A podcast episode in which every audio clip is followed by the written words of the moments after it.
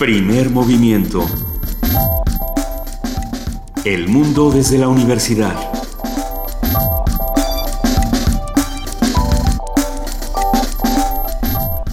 Muy buenos días a todos los que nos están escuchando a través del 96.1 de FM Radio UNAM.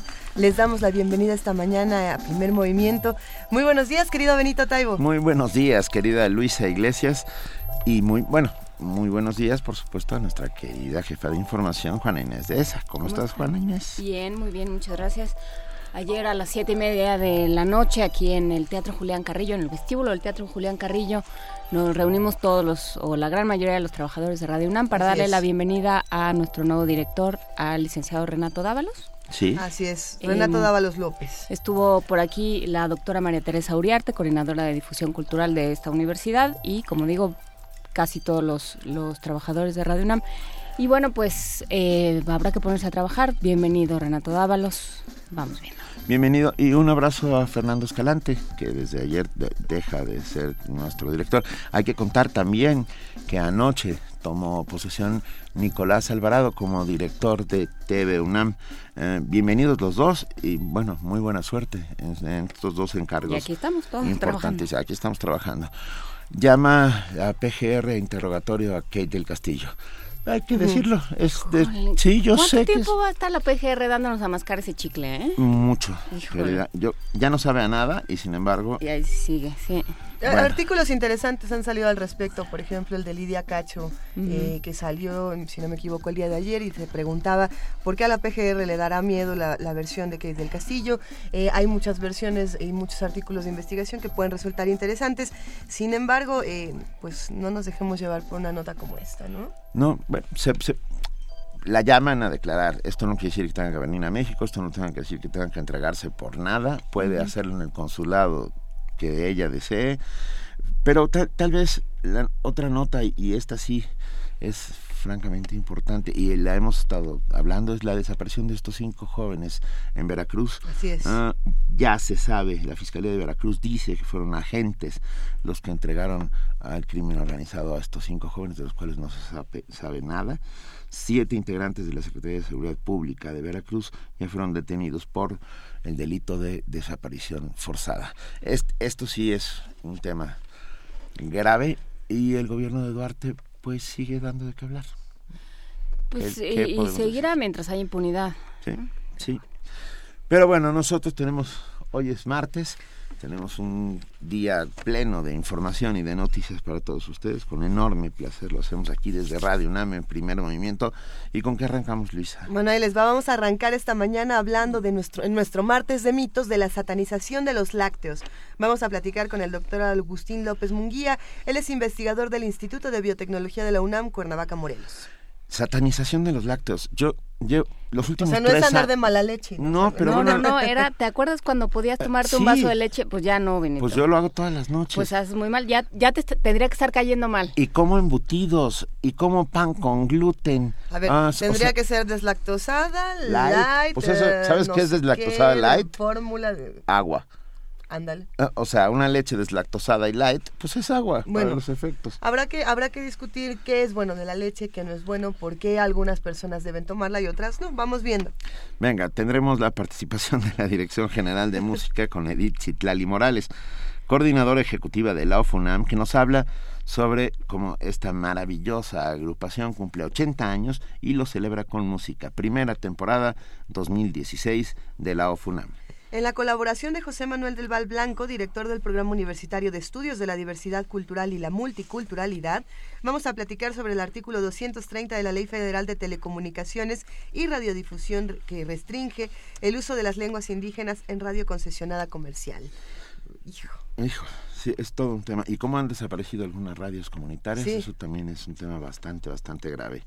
En nuestra nota nacional, y esta es una pregunta que si a usted le suena sarcástica, no lo es. Es buena noticia la detención de Moreira y tendremos un comentario de Edna Jaime Treviño, licenciada en Ciencia Política, fundadora y directora general de México Evalúa. Ahí se plantean muchas preguntas interesantes, lo, iremos discutiendo. Por ejemplo, ¿qué es lo que pasa con todo este dinero ¿no? En Coahuila se han hecho distintas discusiones de qué es lo que pasa con, las pérdidas que quedaron para Coahuila, qué es lo que pasa con el hermano de Moreira, con Rubén Moreira, por ejemplo. El tema francamente grave es que en México no hay ninguna indagatoria al respecto. ¿No? Son, ah, no, no se le está persiguiendo por nada, no hay ninguna investigación en curso que sepamos. Es España quien quien toma la decisión. Y los ciudadanos de Coahuila se quedan igual. Por eso vamos a hablar con la gente de, la red de rendición de cuentas. En nuestra nota internacional vamos a hablar sobre la presidenta, la nueva presidenta de Taiwán. Vamos a platicar con el maestro Romer Cornejo, profesor investigador en Historia Contemporánea de China del Colegio de México. Poesía necesaria. Me toca a mí mismo. Te toca, Benito. ¿Qué vas a leer en Poesía Necesaria? Una sorpresa. ¿Ya lo, ya lo tienes listo? ¿Quieres, por supuesto que no, por eso es una sorpresa. ¿Quieres ayuda del hashtag Poesía Necesaria en redes sociales? Si alguien nos da... mira, la última vez nos recomendó Guadalupe Ferrer un poema de Malinowski. En una de esas leemos hoy a Malinowski para estos revueltos tiempos en los que estamos viviendo. Revueltos tiempos, en efecto. En nuestra mesa del día, China, México y el Acuerdo Transpacífico. Una conversación con el doctor Enrique Dussel Peters, él es profesor investigador de la Facultad de Economía, director del Centro de Estudios China-México de dicha facultad. Muy bien. Y terminaremos este primer movimiento con la participación de la doctora Mireya Imas, directora del Programa Universitario de Estrategias para la Sustentabilidad, que nos habla sobre el manglar del malecón Tajamar Cancún, parte 1. ¿Saben de qué están hablando? De repente, una noche, sin previo aviso, las autoridades municipales destruyeron parte de este de este manglar que estaba en el malecón Tajamar en Cancún, sin aviso de nada.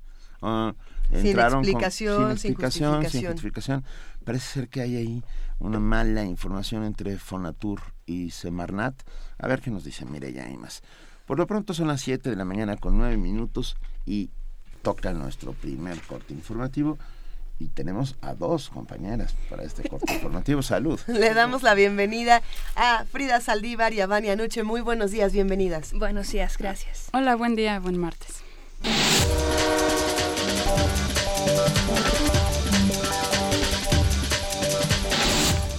Iniciamos con información nacional. En Veracruz fue detenido un séptimo agente de la Policía Estatal implicado en la desaparición de cinco jóvenes. De acuerdo con Luis Ángel Bravo Contreras, fiscal de Veracruz, hay dos operativos de búsqueda de los cinco jóvenes que el pasado 11 de enero fueron detenidos y desaparecidos en el municipio de Tierra Blanca. En un comunicado, el fiscal dijo que testimonios refieren que los elementos policíacos ya detenidos tuvieron relación con personas vinculadas a la delincuencia organizada, por lo cual se dará cuenta a la PGR para que tome cartas en el asunto. El alcalde de Tlaquiltenango, Morelos, Enrique Alonso Plasencia, nombró a un nuevo director de seguridad local y tomó las instalaciones de la Policía Municipal. En entrevista anunció que junto con fuerzas ciudadanas activas se hará cargo de la prevención del delito en ese municipio, ya que el mando único no atendió las demandas de la población. Asimismo, indicó que esperarán la respuesta del comisionado de seguridad Alberto Capella y del gobernador Graco Ramírez y les advirtió que no se dejarán amedrentar. En tanto, el gobierno de Morelos advirtió que ejercerá acciones legales ante el rechazo al esquema del mando único por parte del alcalde de Tlalquiltenango. La administración de Graco Ramírez afirmó que el cumplimiento de la ley no está sujeto al capricho y a la arbitrariedad de nadie. La Suprema Corte de Justicia de la Nación concluyó que las máquinas tragamonedas no son un juego de azar, sino que son un sorteo de números y símbolos, por lo que su utilización es legal. El Pleno aprobó el reglamento de la Ley Federal de Juegos y Sorteos y explicó que la operación de las máquinas no implica el uso de habilidades de los participantes. Asimismo, la Corte validó la facultad conferida al director de Juegos y Sorteos de la Secretaría de Gobernación para autorizar el establecimiento de negocios donde se lleve a cabo los sorteos. El exgobernador de Coahuila, Humberto Moreira, declarará este viernes en calidad de imputado ante el juez de la Audiencia Nacional de España, Santiago Pedraz.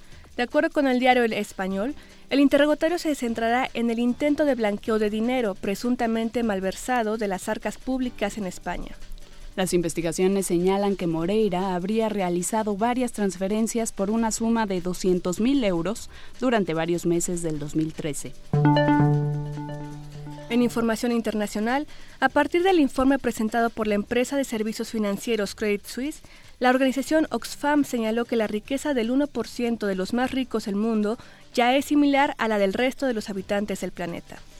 Entre las personas enlistadas como las más ricas del mundo se encuentra en primer lugar Bill Gates, en segundo lugar Carlos Slim y en tercer lugar Warren Buffett, cuyas fortunas ascienden a más de 70 mil millones de dólares. Oxfam solicitó en el Foro Económico Mundial que comienza esta semana en Davos, Suiza, se implementen acciones que promuevan la igualdad y se enfrenten a los poderosos intereses individuales.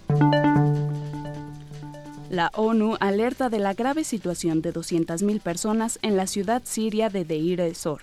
Las agencias humanitarias de la ONU alertaron este lunes sobre el grave deterioro de las condiciones en que se encuentran unas 200.000 personas, la mayoría de ellas mujeres y niños, en la zona sitiada de la ciudad siria de Deir ez-Zor. El portavoz de Naciones Unidas en Nueva York, Farhan Haq, sostuvo en una conferencia de prensa que los residentes de esa área precisan asistencia humanitaria de emergencia, especialmente alimentos y medicinas. Agregó que se han reportado casos muy graves de desnutrición y muertes por inanición. Aunque el gobierno sigue distribuyendo pan, los suministros son muy limitados en la ciudad debido al acceso restringido de los bienes humanitarios y comerciales. El portavoz indicó que si bien las agencias de la ONU habían conseguido permiso para llevar ayuda a la zona por vía aérea, los enfrentamientos encarnizados en las proximidades del aeropuerto militar han obstaculizado el operativo de emergencia. Giselle Ducaten-Seiler, Naciones Unidas, Nueva York. El presidente francés François Hollande anunció un paquete de medidas que formarán parte del estado de excepción económico y social que ha decretado este lunes para atender la situación económica adversa y de desempleo que persiste en el país. Dichas medidas buscan incentivar la formación y la inversión de 2.000 millones de euros, de los cuales se destinará la mitad a la formación de medio millón de desempleados suplementarios, especialmente los menos cualificados mientras que la otra parte se destinará para bonificar a los nuevos contratos de larga duración para empresas de menos de 250 trabajadores cuyo sueldo sea 1.3 veces superior al salario mínimo. La FAO llama a implementar la agricultura sostenible frente a la basada en los ecosistemas. La Organización de Naciones Unidas para la Alimentación y la Agricultura, la FAO, aseguró este lunes que la agricultura basada en los ecosistemas ha alcanzado su madurez y llamó a fomentar los métodos de cultivo sostenibles. En un libro presentado esta mañana, la FAO señala que el maíz, el arroz y el trigo, que suponen juntos más del 40% de las calorías y el 37% de las proteínas consumidas mundialmente, pueden cultivarse de manera que respeten e incluso promuevan los ecosistemas naturales. La FAO urge en esta publicación a adoptar de manera generalizada su modelo ahorrar para crecer. Lo explica Teodardo Calles, experto en agricultura de esa organización. Este enfoque ahorrar para crecer lo que trata es un poco de copiar cómo funcionan los ecosistemas en la naturaleza. La idea es que si creamos sistemas que mimetizan estos sistemas naturales que al final pueden producir en mucho más largo plazo que nuestros sistemas actuales. Entonces podemos tener una respuesta para los nuevos paradigmas que se necesitan para tener una agricultura mucho más sostenible. Aunque las cosechas mundiales de cereales se encuentran actualmente en niveles récord, su base productiva es cada vez más precaria. La FAO alerta de que hay señales de agotamiento de las aguas subterráneas, contaminación ambiental, pérdida de biodiversidad y otros problemas que marcan el fin del modelo de la revolución verde. Giselle Ducaten-Seiler, Naciones Unidas, Nueva York. Tras el levantamiento de las sanciones que se mantenían contra Irán por su programa nuclear, este lunes comenzó a aumentar su producción de crudo en 500.000 barriles por día. Así lo informó Rokneddin Javadi, viceministro de Petróleo y director de la Compañía Nacional Iraní de Petróleo. El gobierno iraní asegura que comenzarán a aumentar sus exportaciones en medio millón de barriles por día, con lo cual se incrementará el acceso de oferta del mercado con los precios más bajos de los últimos años. Y en la nota de la al inaugurar ayer los festejos conmemorativos por el 40 aniversario de la Facultad de Estudios Superiores Aragón, el rector Enrique Graue Vigers dijo que la UNAM no puede detenerse ni perder el rumbo de su máxima aspiración, educar sin distingo de ideologías, preferencias o condiciones socioeconómicas. Debemos seguir trabajando juntos para no perder el rumbo de nuestra máxima aspiración, educar sin distingo de ideologías, preferencias o condiciones socioeconómicas. Educar en una universidad libre, nacional, autónoma y mexicana. Porque a lo largo de su historia, la universidad ha ido transformando su quehacer cotidiano y de manera simultánea, ampliando su impacto en el entorno social. No solo en términos del número de estudiantes que atiende, esta facultad atiende a uno de cada diez egresados de nuestra universidad, sino también de los posgrados que ofrece, de los campos de conocimiento que cultiva y también de los distintos ámbitos locales y regionales en los que se ha ubicado. Hoy, exactamente a 40 años de su inauguración, nos encontramos aquí, en el plantel Aragón que con el tiempo y al incorporarse a su ámbito de trabajo la investigación y el posgrado, se convirtió en la Facultad de Estudios Superiores Aragón. El rector destacó que a 40 años de su inauguración, la actual FES Aragón atiende a más de 20.000 estudiantes en 14 licenciaturas, dos especializaciones, seis maestrías y tres doctorados, con la labor de alrededor de 1.500 miembros del personal académico.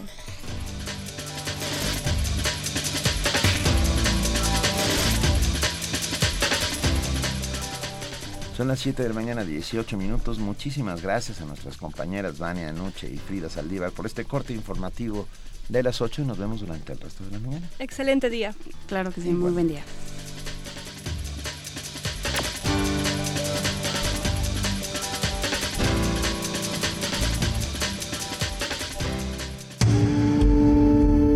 Primer movimiento.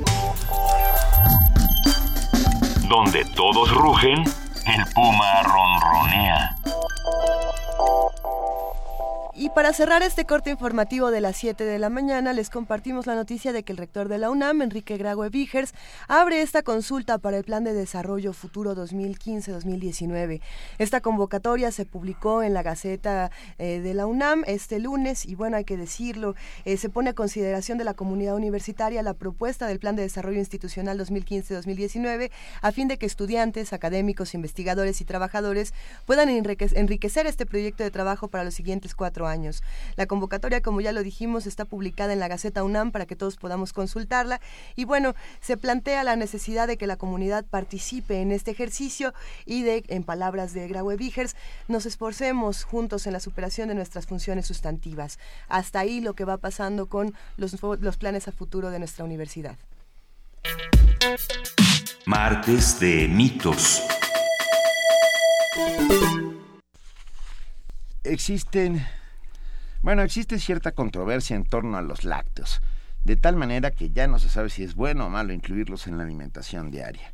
Lo prudente es no generalizar los efectos de los alimentos en el cuerpo humano, pues cada persona tiene distintas características biológicas y reacciona de manera distinta. La Organización Mundial de la Salud, la OMS, ha llegado a alertar sobre el consumo excesivo de lácteos, porque dice, los lácteos de vaca no modificados suponen una carga excesiva para el riñón y pueden aumentar el riesgo de anemia por el bajo contenido de hierro de la leche y porque pueden causar pérdidas intestinales de sangre. En otro tiempo, la OMS también aconsejó introducir lácteos en la alimentación habitual, pero con ciertos matices. Me encanta lo de los matices. Que, el, que el gorgonzola esté maduro. Así fue como empezaron a surgir controversias y contradicciones respecto de estos alimentos. Mientras que algunos especialistas consideran que los lácteos son alimentos muy completos y equilibrados debido a la riqueza y variedad de sus componentes nutritivos, otros aseguran que el consumo de lácteos es injustificado desde el punto de vista de la salud. Sobre los distintos efectos que se le atribuyen últimamente a los lácteos, hoy vamos a platicar con el doctor Agustín López Munguía. Él es investigador del Instituto de Biotecnología de la UNAM, ubicado en Cuernavaca, Morelos. Muy buenos días, Agustín López Munguía, ¿cómo estás? ¿Qué tal, Isa? Buenos días. Ah, un, placer que nos acompañe, doctor. Gracias, Benito. Igualmente está en su programa. Muchas gracias. Eh, un poco preocupados. Ahora tampoco podemos comer quesos.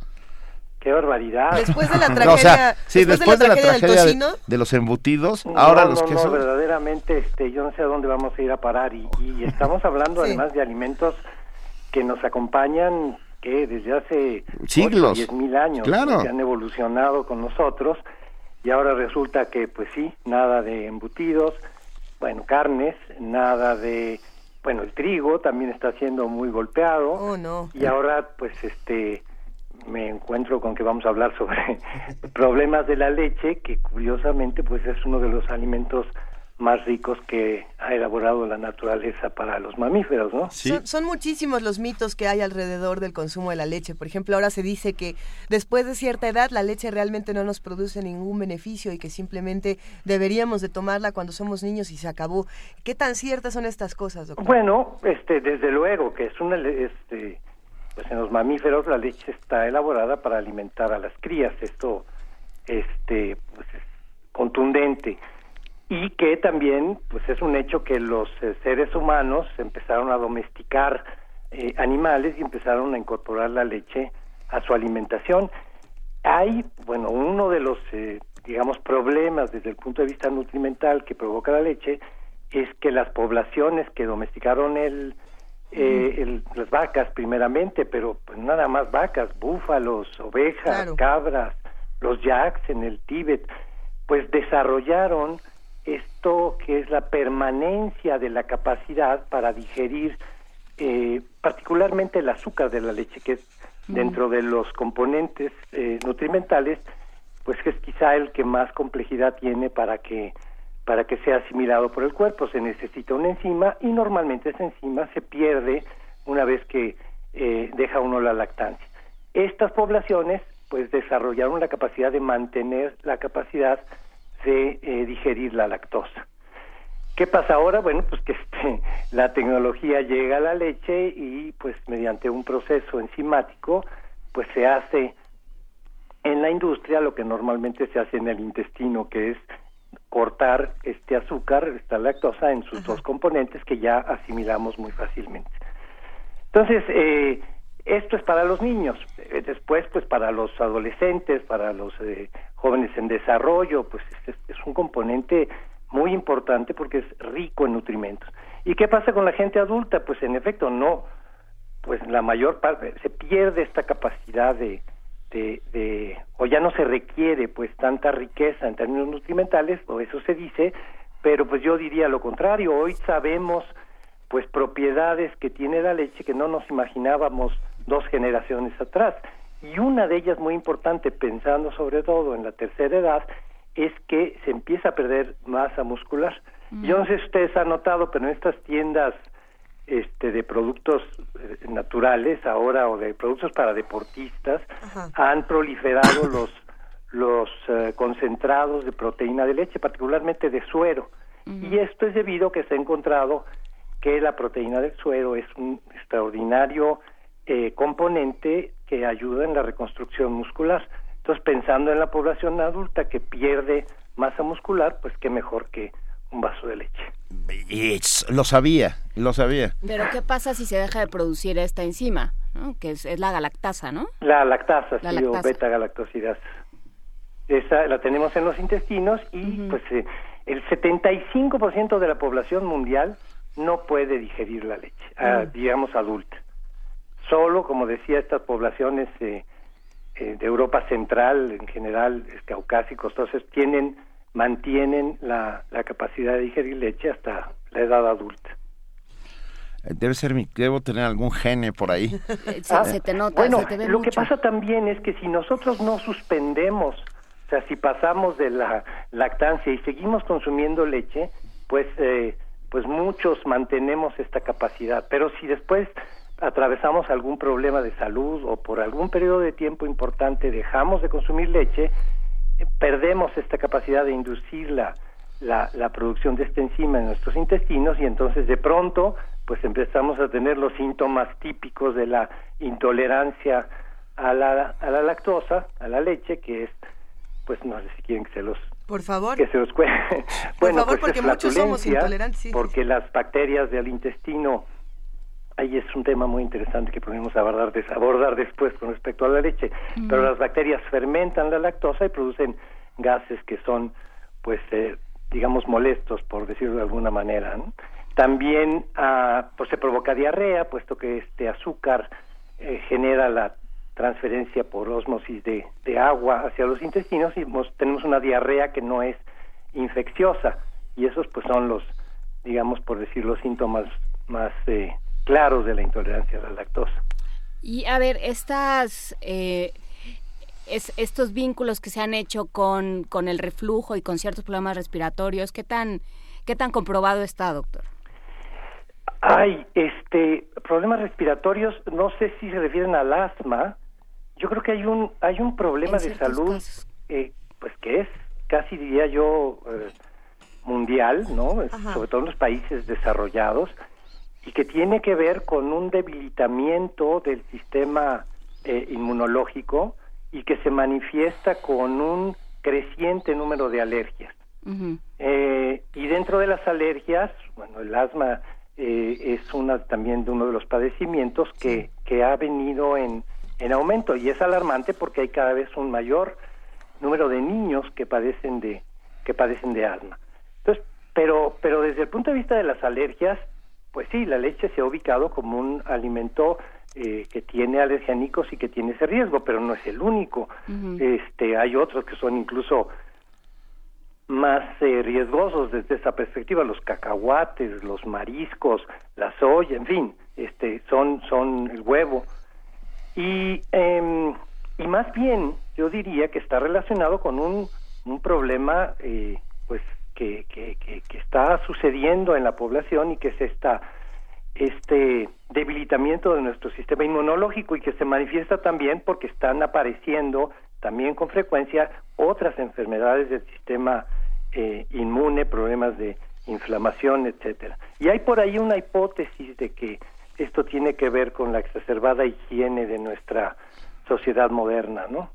Y que también tiene que ver con la, el tipo de alimentación que reciben las vacas, ¿no? Como han y se han ido también eh, las, otras otras satanizadas que son las semillas transgénicas, ¿no? También afectan el tipo de metabolismo de las vacas y por lo tanto el tipo de, de vida que llevan y, de la leche que producen. Híjole, esto sí está difícil, este, está difícil de, de correlacionar en términos de la alimentación directamente.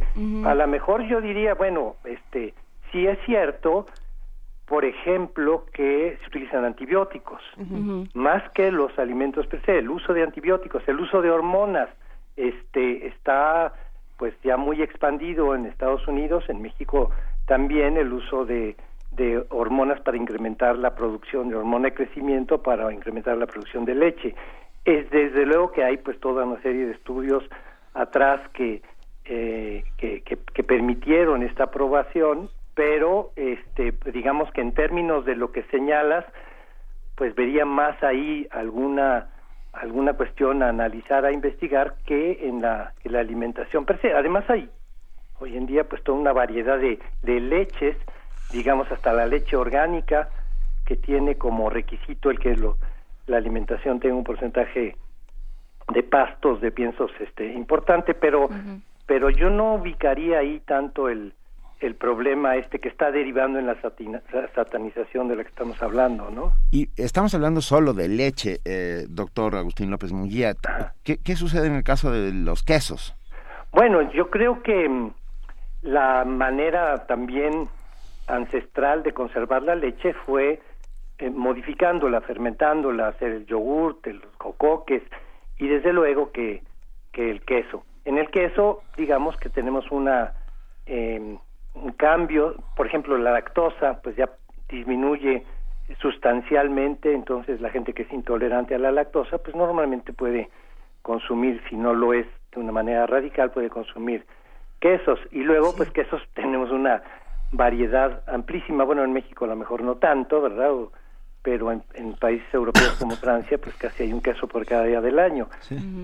Y es una fuente muy rica, desde luego, en proteína, es una proteína concentrada, es la proteína de la leche concentrada, pero también tiene, pues, eh, en muchos casos, eh, pues todos los microorganismos responsables del proceso de, de maduración. Que este es un punto que, que eh, digamos, hoy en día es un tema importantísimo de salud pública que está relacionado con la salud intestinal.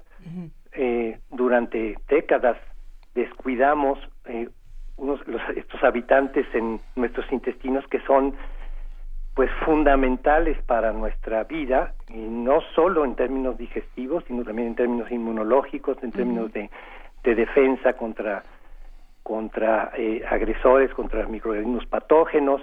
Y hoy en día pues se dice que hay un eje que liga los intestinos con el cerebro y que tiene que ver con muchísimas otras más cosas más eh, relacionadas con, con hasta con el humor, ¿no? Hasta con el, el comportamiento.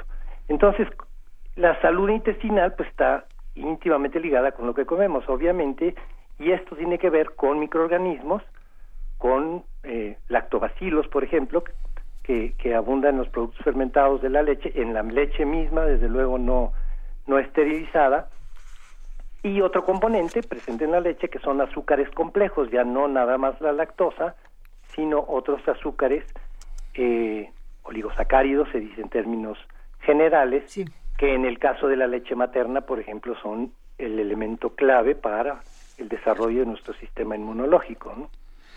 Eh, dejamos de lactar no por propia voluntad, quiero decir, uh, un animal, ah, ah, leí por ahí en algún sitio que un animal podía seguir lactando durante toda su vida, si, si, se, si, si se pudiera, pues.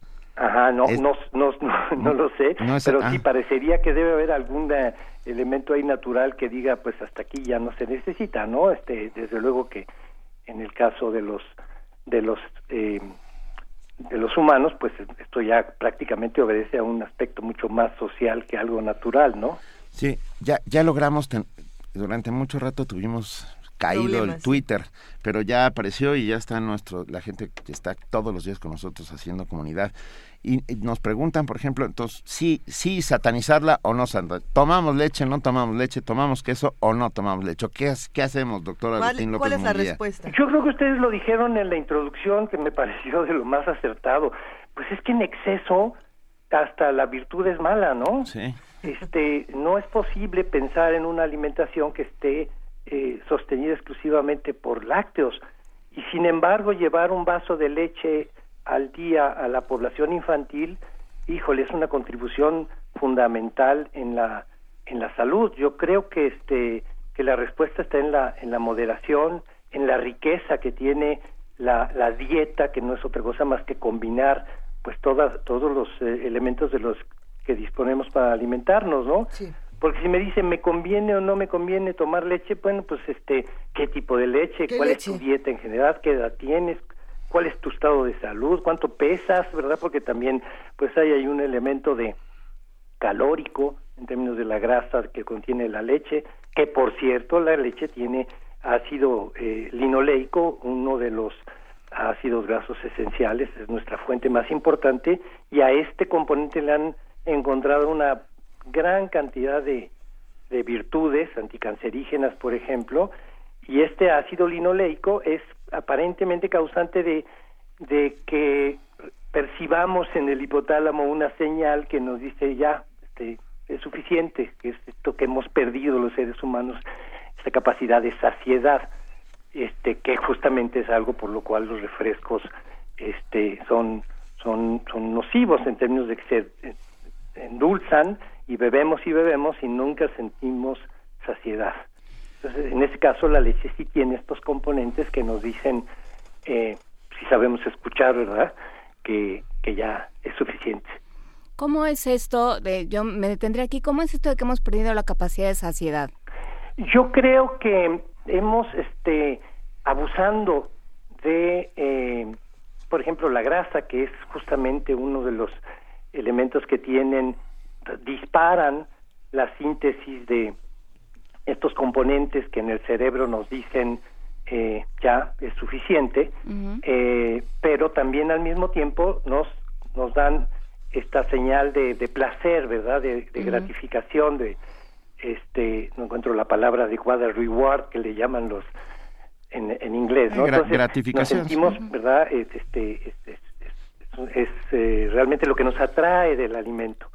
y entonces, ante esta abrumadora señal por el exceso en la alimentación, perdemos la capacidad de, eh, de percibir las otras señales, también pues, todo es química, ¿verdad?, en el organismo, que nos dicen, este, ya el organismo tuvo suficiente, ¿no? Ok.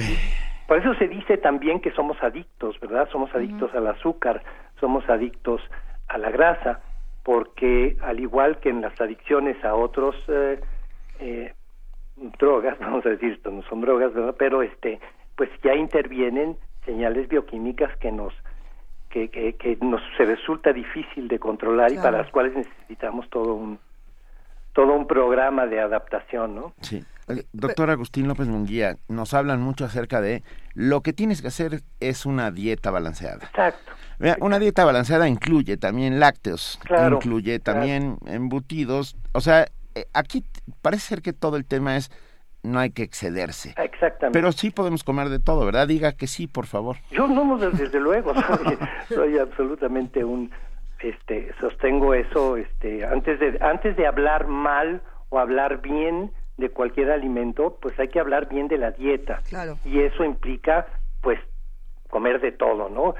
Eh, mencionaban también la introducción la falta de fierro. Bueno, pues sí, evidentemente que si yo no tengo una fuente adicional de fierro, pues la leche me va a causar una deficiencia, pero no es por la leche, es por mi dieta, por una dieta eh, inadecuada, ¿no? Eh, a mí me decían mucho, este, de, de, adolescente, leche, carne y huevos es la dieta ideal. Hoy sabemos que esa dieta tiene un problema gravísimo, es la falta de fibra. Sí. O sea, los padecimientos gastrointestinales por falta de fibra en las dietas occidentales, pues están al, a la orden del día, ¿no? Sí, pero al mismo tiempo hay una... Hay, no, no puede ser una moda, ¿no? Por eso lo traemos a, esta sección de mitos, pero hay una una mayor incidencia de intolerancia a la lactosa en niños. O no sabemos si hay mayor incidencia o nada más es que se, se detecta.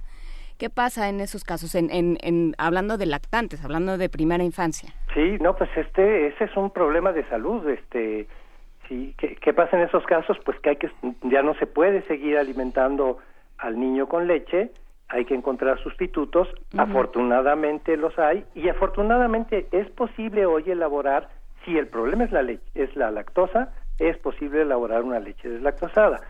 El problema es que el niño tenga alergia a las proteínas de la leche, entonces estamos ya este en un problema más serio, este y que hay que abordar con sustitutos eh, proteicos que pueden elaborarse a base de soya, eh, fundamentalmente la soya que tiene muchísimas ventajas eh, con respecto a las proteínas de la leche incluso, ¿no? Ahí, ahí por ejemplo, hay un mito interesantísimo. Muchos pediatras dicen, bueno, antes de pasar a una leche de fórmula, una leche de soya, se puede retirar absolutamente todos los alimentos que tengan lácteos de la, de la mamá y entonces eh, quitando todo eso la leche quizá no tenga esa proteína. ¿Eso es cierto o es un mito, doctor? Híjole, no, no entendí bien el, planteamiento. Quitarle a la mamá todos los... De su dieta, retirar de su dieta eh, la leche, los quesos, el pan de caja, todos los alimentos que pudieran contener lácteos. A la mamá. Ajá, y entonces en el, en el proceso de la lactancia, la leche ya no tendría esta no, la leche tiene que seguir teniendo la misma composición. Es un mito. O sea, lo, sí, la leche es la leche y, es, bueno, no podría decir cuál es la fórmula, ¿verdad? Pero es, una, es muy compleja. Y la, la madre va a tener que elaborar esa composición con la materia prima que usted le dé. Entonces, este, pues si la si le complica la, la tarea quitándole, uh, por ejemplo, vamos a llamar aminoácidos esenciales, pues la leche va a ser deficiente en esos aminoácidos esenciales y el niño va a tener un problema de salud. Pero el requisito, digamos, de composición de la leche, la madre eh, fisiológicamente lo, lo, tendría que cumplir, a menos que, como decía, que tenga una, una nutrición deficiente. Claro. ¿Sí? Ahora, si usted le da de otras, mediante otros alimentos, los componentes necesarios, pues entonces la madre va a hacer una leche pues con la misma composición de siempre, ¿no? Vaya, no, no lleva una etiqueta. Claro. El aminoácido fulano no, no dice, ah, yo vengo de la soya o yo vengo del queso, ¿no? Para nosotros es química, una vez que pasa del, de la garganta, ¿no? Yo tengo una pregunta química alquímica. Es, si se le quita la lactosa a la leche, ¿no es agua? No. No, no, porque la lactosa es solo uno de... bueno, para empezar no se le quita, ¿eh? Ah, eh la, lactosa es un eh, azúcar complejo porque está hecho de dos azúcares sencillos. Es un disacárido compuesto de dos monosacáridos, la glucosa y la galactosa. Okay. Entonces, el problema es que como están unidos químicamente, hay que romper ese enlace para que la glucosa y la galactosa puedan atravesar la pared intestinal y pasen a la sangre. Y esa ruptura es todo el problema. Entonces, esa ruptura la hace una enzima y la hace en los intestinos o la hace en la industria. Eh, y llega ya la leche deslactosada, de hecho por eso es más dulce. La lactosa no es un azúcar que nos al paladar, a las papilas nos resulte dulce, en cambio la glucosa sí. Entonces, una vez que se corta, percibimos la leche deslactosada un, un poco más un poco más dulce. Entonces no pierde no pierde calorías, no pierde azúcar, simplemente se hace más fácilmente digerible. Vamos a suponer que tenemos ya eh, la dieta balanceada, que comemos todo lo que tenemos que comer, que no este, que no estamos excediéndonos en nada. ¿Cuál sería la leche perfecta? Porque de pronto también vamos a un supermercado y nos quieren vender eh, diferentes marcas, diferentes productos, nos dicen esta sí, esta no, y, y ahí empiezan otro tipo de mitos, los mitos de la mercadotecnia, doctor. Sí, yo, yo ahí, yo no soy nutriólogo, ¿eh? pero sí le digo que no existe ningún alimento que se le pueda calificar como perfecto. Punto. No hay un alimento perfecto. Entonces, hay alimentos ricos en, hay alimentos apropiados para tal determinada situación de salud, de edad, de ejercicio físico, qué sé yo, ¿no? Entonces, ¿cuál es la leche? Híjole, yo creo que hay una relación que es personal e íntima con los alimentos de los seres humanos y cada uno de nosotros sabemos este qué nos va bien y qué no nos va bien, con qué nos sentimos a gusto, qué nos entusiasma, qué nos qué nos qué repelemos, ¿no? Este, entonces, en términos de leche, sí, híjole, la oferta hoy en día es es altísima y, a lo mejor esto complica también claro. al consumidor. pasillos enteros con leches de colores, este, con lactosa, sin lactosa, light, de soya, de azúcar, de almendra, de no, bueno, es un, horror. Es, es un horror, estoy de acuerdo, sí, este, y es una tarea este, cada vez más compleja para el, consumidor, este, pues darse cuenta que a lo mejor las diferencias, en, pues más que nada son en el color del empaque y que por dentro son, son sutilezas las que están cambiando, ¿no? Salvo que estos casos importantes que tienen que ver con, con que el azúcar sí esté ya desdoblado, digerido o no, o el contenido de grasa, que ese es el otro gran este eh, elemento. Ahora estamos viendo pues que si se enriquecen con ácidos grasos esenciales, que si se le agrega más calcio para determinadas circunstancias, pues ahí sí habría que este entrar en otro en otro detalle de análisis, ¿no? En general, digamos que volviendo a la pregunta original, yo diría de todos modos la leche sigue siendo la leche y es una eh, digamos, uno de los alimentos más completos a los que tenemos acceso. ¿Podemos seguir diciendo que si la leche es poca, ¿podemos seguir diciendo que si la leche es poca al niño le toca? Yo creo que sí. Ah, también hay un punto que bueno que me, me, acordé. El, el, hoy en día también un elemento clave que no podemos perder de vista es la sustentabilidad en la alimentación. Y a producir leche es muy costoso para el medio ambiente. Entonces, si, le, si a todo esto le sumamos que producir carne, producir leche, eh, tiene un costo para el medio ambiente, pues a lo mejor empezamos a ser un poco más racionales y, y, consumimos la leche que debiéramos, porque es cierto también que muchos adultos toman leche como, como becerros y este y dejamos que sean los niños a quienes sean los principales destinatarios de la producción de lácteos. Y tratamos de disminuir el, el consumo de, de carne y de productos pecuarios, pues también pensando en el costo ambiental que esto que esto ocasiona, ¿no?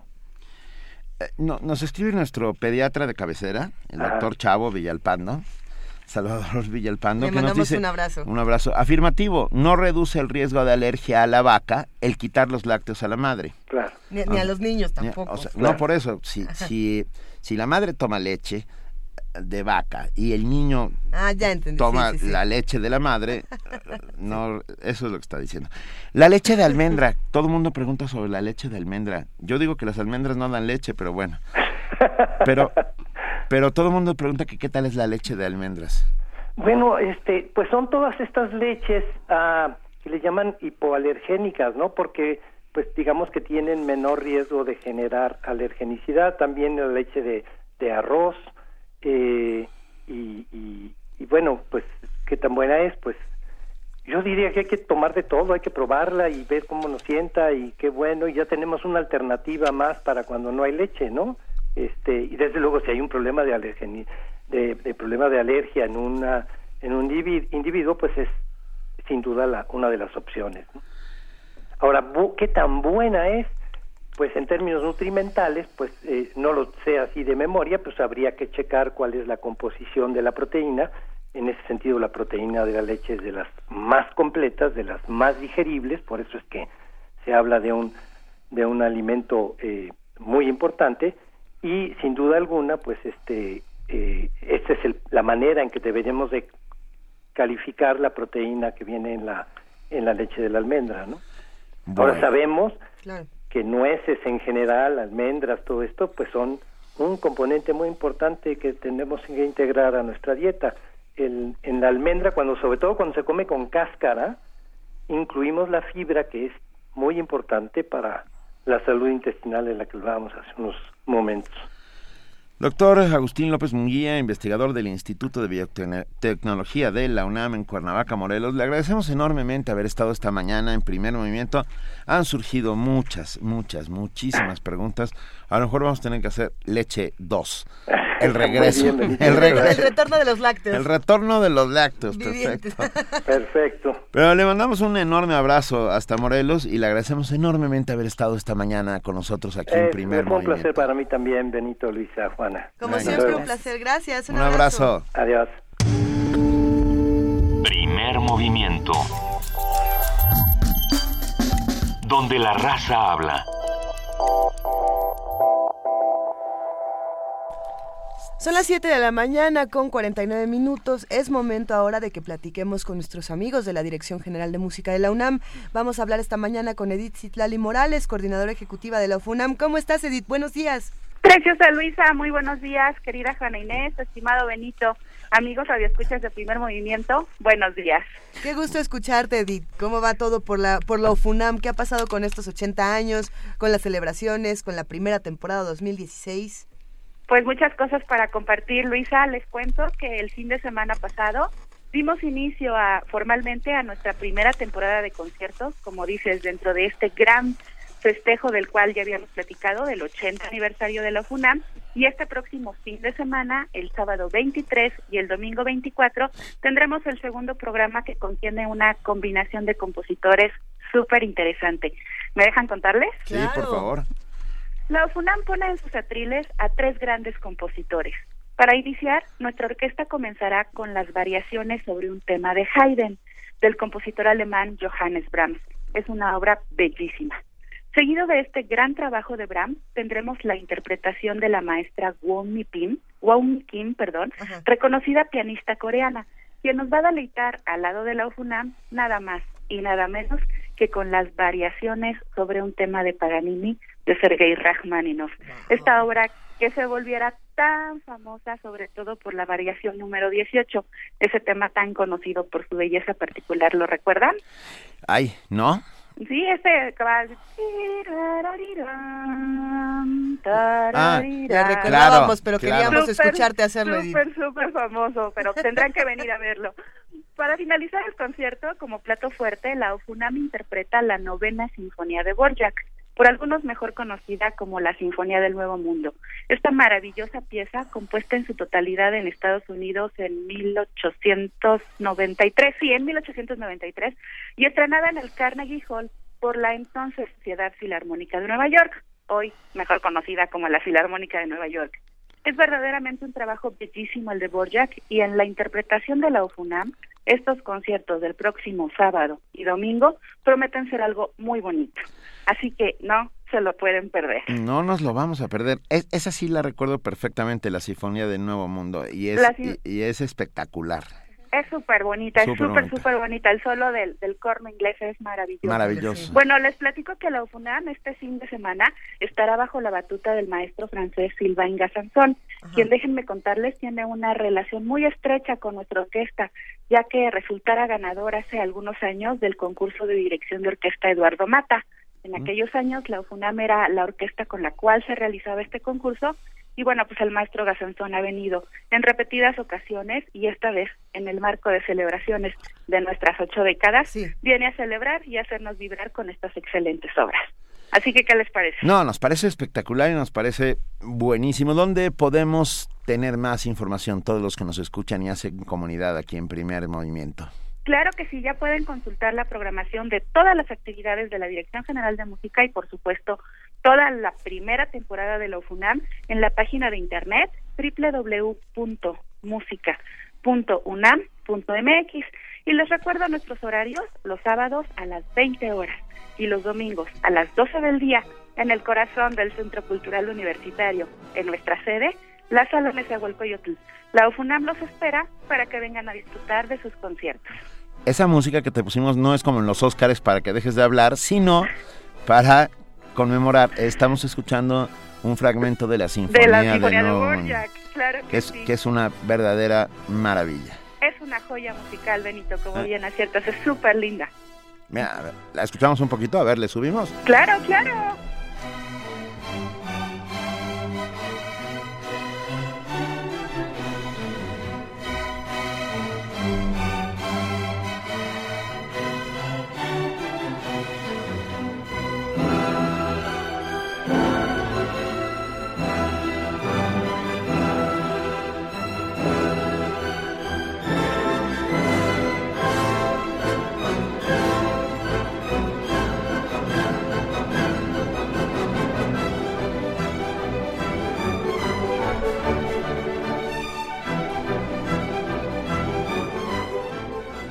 ¡Qué cosa! Esta, esta... ya se quedaron con un montón de ganas de oírla completa. Por supuesto. Y en este caso, este fragmento que pusimos está dirigida por Dudamel, este famoso uh, director, venezolano. que ha hecho verdaderas maravillas. Que seguro estaba dando de brincos en su momento. Pues es, es, es, es otro de los rockstars. Algún día hablaremos de esos directores uh, serios, eráticos, ¿no? Y los otros que brincan, se mueven como nuestro, como dime que, se divierte, que, dime que se la pasa maravillosamente bien.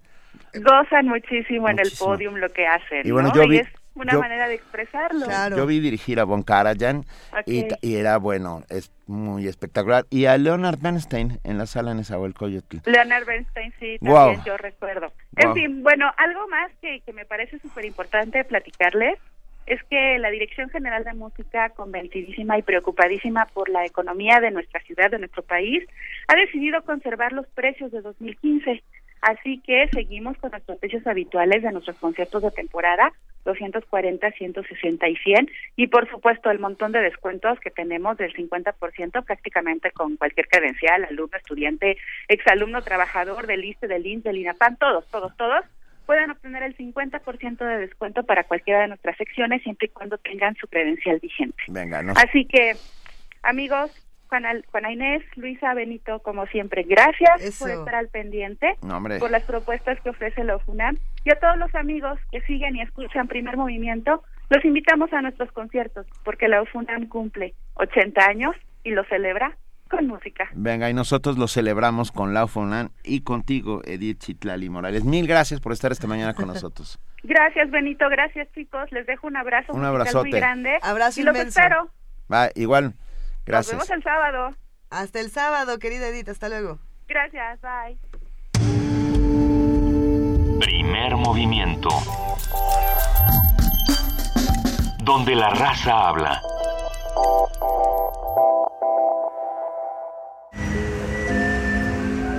Qué suena la Ciudad de México? Por la Ciudadela, a danzón. En las calles del centro, a cumbia. yendo hacia el sur, a rock. El Festival Intersecciones trae para ti las coordenadas de ritmo del grupo Bucareli Jazz. La esquina donde el jazz, el hip hop, lo electrónico y lo house abren la pista de baile. Viernes 22 de enero a las 21 horas en la sala Julián Carrillo. Adolfo Prieto, 133, Colonia del Valle. Entrada libre. Sigue la transmisión en vivo a través del 96.1 de FM, aquí en, en Radio, Radio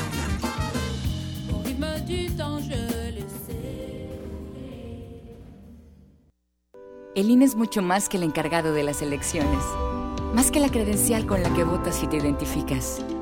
El INE existe para garantizar tus derechos político-electorales, para impulsar el poder de todos sin importar su edad, para que se escuche tu opinión y se sume a otras, para promover el diálogo, la tolerancia y el respeto. Descubre y comparte tu poder ciudadano. Contigo, México es más. Súmate. Instituto Nacional Electoral, INE.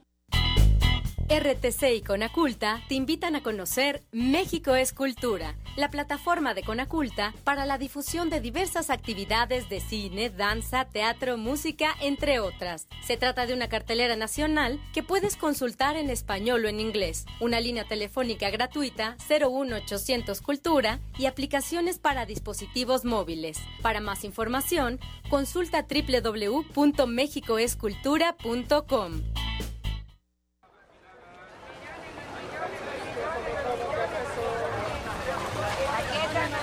los lunes de febrero. Soy un pinche chamaco. Lo sé porque todos lo saben. ¡Deja allí, pinche chamaco!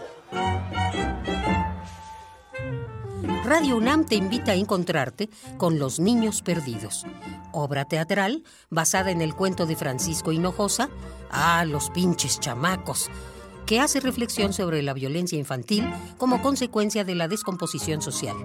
Dirige y actúa Esteban Castellanos. Los Niños Perdidos. Los lunes de febrero a las 20 horas en la sala Julián Carrillo, Adolfo Prieto 133, Colonia del Valle, cerca del Metrobús Amores. La entrada es libre. UNAM, Radio UNAM, Radio UNAM, Radio UNAM, Radio UNAM, Radio UNAM, Radio UNAM. Primer movimiento. Información azul y oro.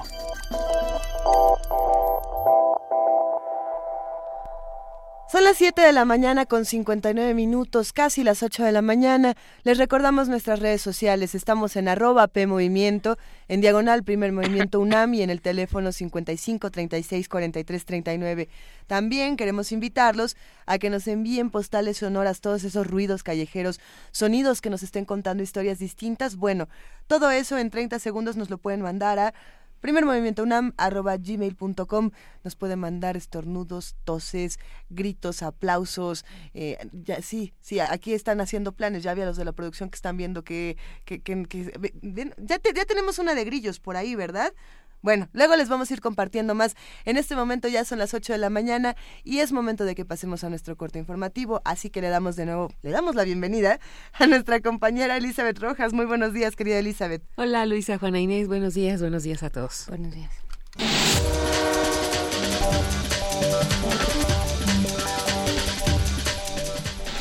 La Procuraduría General de la República emitió un citatorio para Kate del Castillo con el fin de que declare en calidad de testigo sobre la reunión que sostuvo con Joaquín El Chapo Guzmán. Debido a que la actriz radica en Los Ángeles, California y posee la ciudadanía estadounidense, la Secretaría de Relaciones Exteriores le extendería el citatorio en caso de que no viaje a México. Del Castillo también podría declarar ante fiscales mexicanos en el Consulado de México en Los Ángeles. La PGR investiga si Gate del Castillo estableció una relación de negocios con el capo para lanzar una marca de tequila y producir una película sobre la vida del líder del cártel de Sinaloa. Este lunes Jorge Luis Preciado aceptó su derrota en las elecciones extraordinarias para gobernador celebradas el domingo en Colima. El panista anunció que no impugnará el resultado que da vencedor al candidato del PRI, Ignacio Peralta. En conferencia de prensa señaló que existen elementos para presentar un recurso legal ante las autoridades. Sin embargo, aceptó que la Sala Superior se negará a abrir los paquetes electorales debido a la ventaja que tiene el candidato priista. Por último, Jorge Luis Preciado acusó al gobierno federal de intervenir en los comicios a través de sus secretarías con la compra del voto. La sala especializada del Tribunal Electoral del Poder Judicial de la Federación ordenó sancionar al candidato del PAN a la gubernatura de Colima, Jorge Luis Preciado, por promocionarse en el Teletón en época de campaña electoral. Los magistrados explicaron que la sanción de mil salarios mínimos no fue por aparecer en el Teletón, sino por el hecho de que se presentó como candidato a la gubernatura e hizo promesas de campaña. Cabe señalar que la multa podrá ser impugnada ante la Sala Superior mediante un recurso de reconsideración. La dirigencia nacional del PRI informó que Lorena Martínez fue designada como candidata única para la gubernatura de Aguascalientes. Con esto es la primera mujer postulada en lo que va de 2016. El Comité Ejecutivo Nacional aseguró que todos los sectores y organizaciones del PRI se pronunciaron a favor de la extitular de la Profeco. El presidente nacional del PRD, Agustín Basabe, indicó que asumirá toda la responsabilidad de los resultados electorales del próximo 5 de junio, sean o no en alianza con el PAN.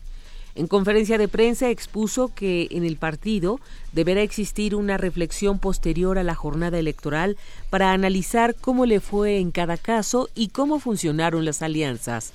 Basabe comentó que entre las alianzas acordadas con Acción Nacional podrían funcionar las de Oaxaca y Veracruz. El jefe de gobierno Miguel Ángel Mancera aseguró que analiza anular hasta el 75% de las multas de tránsito que sean pagadas a tiempo. Las multas tienen condonación de hasta el 50%, pues nada más depende cuándo se paguen las multas. Nosotros estamos analizando poder hacer un apoyo extra para efectos de aumentar, aumentar, es decir, eh, la instrucción que estoy dando a la Secretaría de Finanzas es que analice si podemos llegar a un 75% de condonación cuando se haga un pronto pago. Mancera restó importancia a las críticas al sistema de fotomultas, recordando que los primeros aparatos fueron adquiridos cuando el jefe de gobierno era Andrés Manuel López Obrador.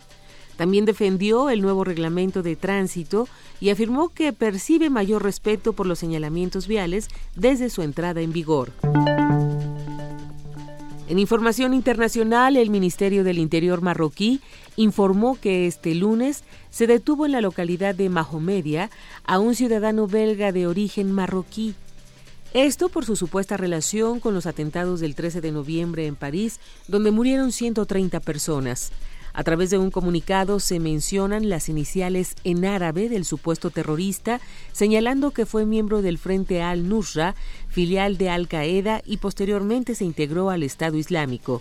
Cabe señalar que Marruecos ha sido considerado el país más seguro del Magreb en su lucha contra el terrorismo islamista y el que mayor información brinda a las autoridades de la Unión Europea. La ONU urge a los líderes israelíes y palestinos a trabajar juntos para combatir la espiral de violencia. El coordinador especial para el proceso de paz en Medio Oriente condenó este lunes los ataques a dos mujeres israelíes ocurridos en el territorio ocupado de Cisjordania en las últimas 24 horas. Una de las víctimas murió y la segunda se encuentra gravemente herida. En un comunicado, Nikolai Mladenov reiteró que nada puede justificar ese tipo de agresiones y subrayó su alarma por los atentados que se están registrando casi a diario en esos territorios. Tras llamar a las autoridades israelíes y palestinas a tomar medidas para enjuiciar a los responsables, Mladenov afirmó que esos trágicos incidentes muestran la urgencia de que los líderes de ambas partes trabajen unidos para detener la espiral de violencia y evitar más sufrimiento a los civiles. Añadió que la volatilidad de la situación actual solo sirve para alimentar el odio de los extremistas. Giselle ducaten Naciones Unidas, Nueva York. En Estados Unidos, alrededor de 80.000 toneladas métricas de gas metano es lo que un depósito de la compañía Southern California Gas habría liberado desde el pasado mes de octubre cuando fue detectada la fuga. Las autoridades encargadas de vigilar la calidad del aire en el sur de California aplazaron el plan para recoger y quemar el gas natural que se está escapando desde un pozo subterráneo cerca de un barrio de Los Ángeles ante el riesgo de incendio. Esta situación ha provocado que en las últimas semanas miles de residentes hayan abandonado sus casas ante los posibles efectos tóxicos del gas. Las autoridades estatales han manifestado que ha aumentado el riesgo de incendio, por lo que se prohibió temporalmente el uso de teléfonos móviles en la zona.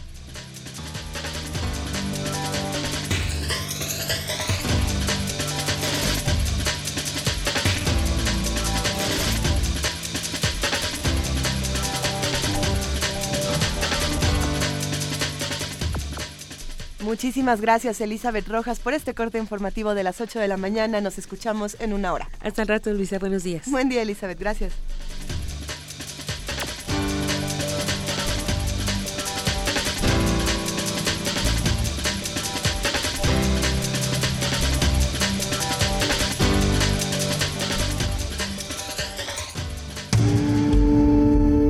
Primer movimiento.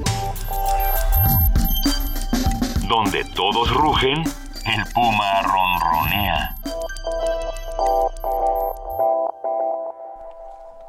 8 de la mañana con 7 minutos y ya tenemos en la línea a José Manuel del Val Blanco, director del Programa Universitario de Estudios de la Diversidad Cultural y la Multiculturalidad. José Manuel, muy buenos días. Buenos días, ¿cómo están? Bien, muy contentos de tenerte como siempre. Como siempre es un gusto escucharte, José Manuel del Val. Y bueno, vamos a hablar de un tema serio sobre estas leyes que restringen a las lenguas indígenas. Exactamente. ¿Qué pasa ahí? Bueno, lo, pasan varias cosas, pero en esencia, digamos, eh, de pronto se legisla eh, la restricción al uso de las lenguas indígenas en las radios concesionadas y se le restringe el uso a, en las zonas de sociales de ubicación, digamos. Ah, pero a las no a las a radios concesionadas. Ellas no pueden este, emitir en lenguas indígenas. Eso de entrada es una locura porque implica una prohibición absurda, ¿no? Sí. Así estoy de, to- completamente, ¿no? Porque además la Ley General de Derechos Lingüísticos, que es anterior y está en la Constitución también, dice que las lenguas indígenas que se reconozcan en los términos de la presente ley y el español son lenguas nacionales por su origen histórico, punto. Todas son lenguas nacionales en ese sentido. Pero lo, lo restringen en, en este sentido. Es cuando uno se plantea, dice uno, pero ¿dónde está entonces el Instituto Nacional de las Lenguas Indígenas? ¿Dónde está la Secretaría de Cultura, que es la que defiende el patrimonio cultural? Y las lenguas indígenas son una parte medular del patrimonio cultural de México, evidentemente, ¿no? Eh, eh, o, o sea, ¿cómo operan los los los los este los los diputados, ¿no? Y es una cosa un poco trágica, ¿no? Como operan, operan, digamos, eh, es como un rancho, ¿no? Donde hay cabilderos que manejan a las vacas, ¿no? Las llevan a votar, digamos, de alguna manera u otra, ¿no? Entonces, la hacen los cabilderos, las leyes de México. Y luego la los, los diputados votan sin saber que están votando, evidentemente, ¿no? Por supuesto, ya por Mardonio Carballo. Car- Carballo ha sido el que ha impulsado ante la Suprema Corte y evidentemente la Suprema Corte va a decir que es inconstitucional lo que están planteando, ¿no?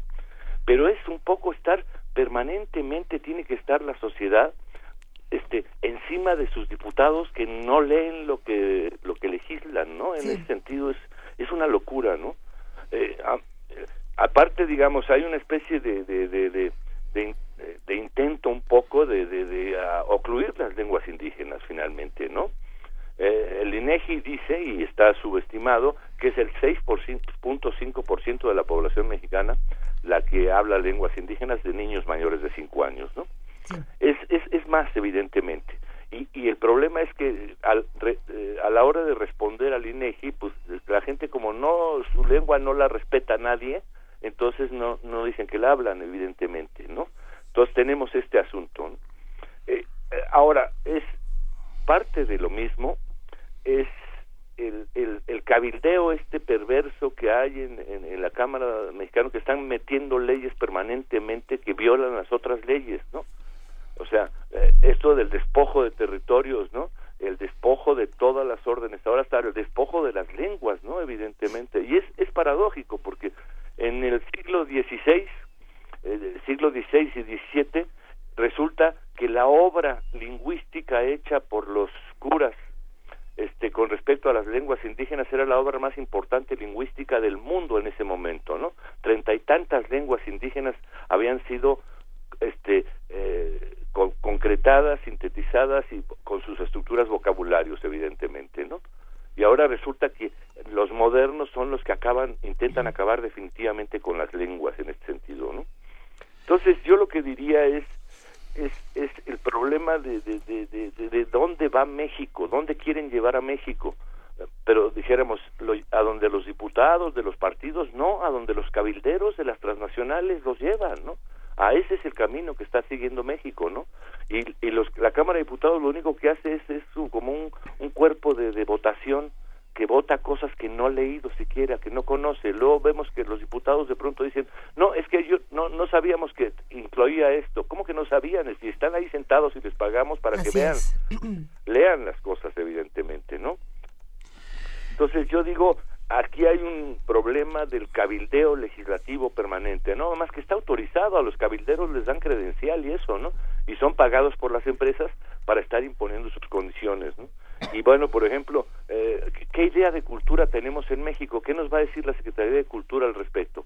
Resulta que son mucho más eficientes para repartir televisiones planas que para repartir despensas, ¿no? Han repartido una cantidad millonaria de televisiones menos que las despensas, ¿no? En ese sentido estamos, es decir, que la, la, gente come televisión, entonces lo que estamos viendo es esto, estamos viendo como una estrategia de construir un país de ignorantes, ¿no? Cuya educación va a ser la televisión, evidentemente, ¿no? Y en el otro lado, en el tronco, en el tronco educativo formal, se están retirando la historia, se está retirando el civismo, se están retirando las materias que son fundamentales para construir ciudadanos democráticos, ¿no? En ese sentido, ¿no? Si no es así como orwelliano el asunto completamente, ¿no? Sí, ah, la, la pregunta clave aquí, José Manuel del Val Blanco, es, ¿sí aplica este artículo 230 de la Ley Federal de Comunicaciones y Radiodifusión? Eh, bueno, aplica en tanto no lo deroguen.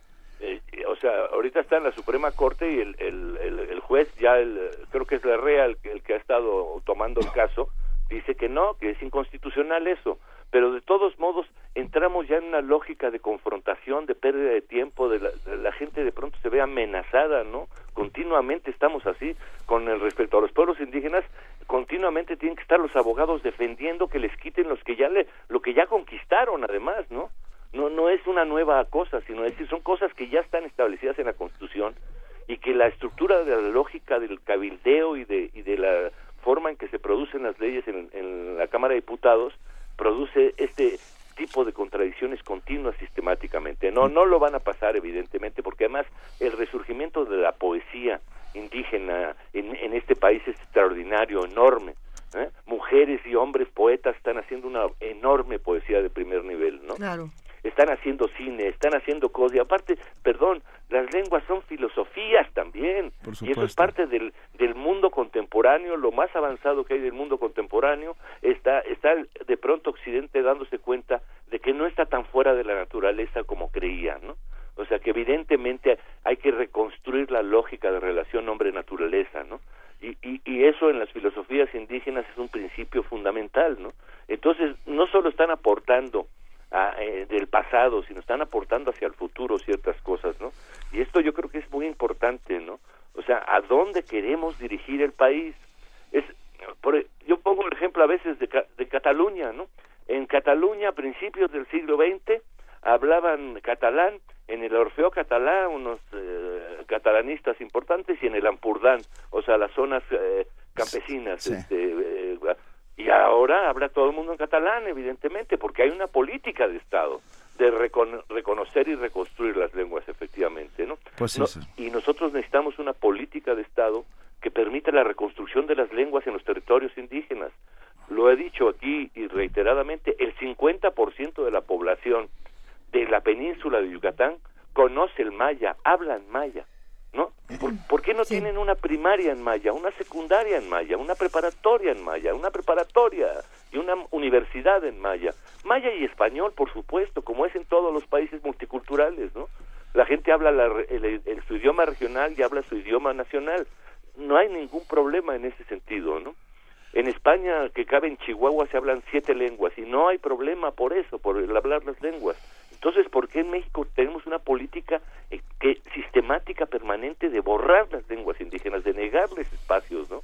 Ese es un poco lo que a lo que eh, eh, incito a pensar, ¿no? Que lo veamos. Y sí me preocupa enormemente que tenemos una Secretaría de Cultura y no dice esta boca es mía con respecto a un tema tan fundamental como son las lenguas de este país, ¿no? Venga, aquí decimos esta boca es mía y esta boca habla en más de una lengua. Exactamente. Te mandamos un enorme abrazo, José Manuel del Val Blanco, director del Programa Universitario de Estudios de la Diversidad Cultural y la Multiculturalidad. Y seguimos. Y seguimos, por supuesto. Gracias. Estén muy bien. Muchas gracias. Muchas gracias. Hasta luego. luego. Primer movimiento. La vida en otro sentido.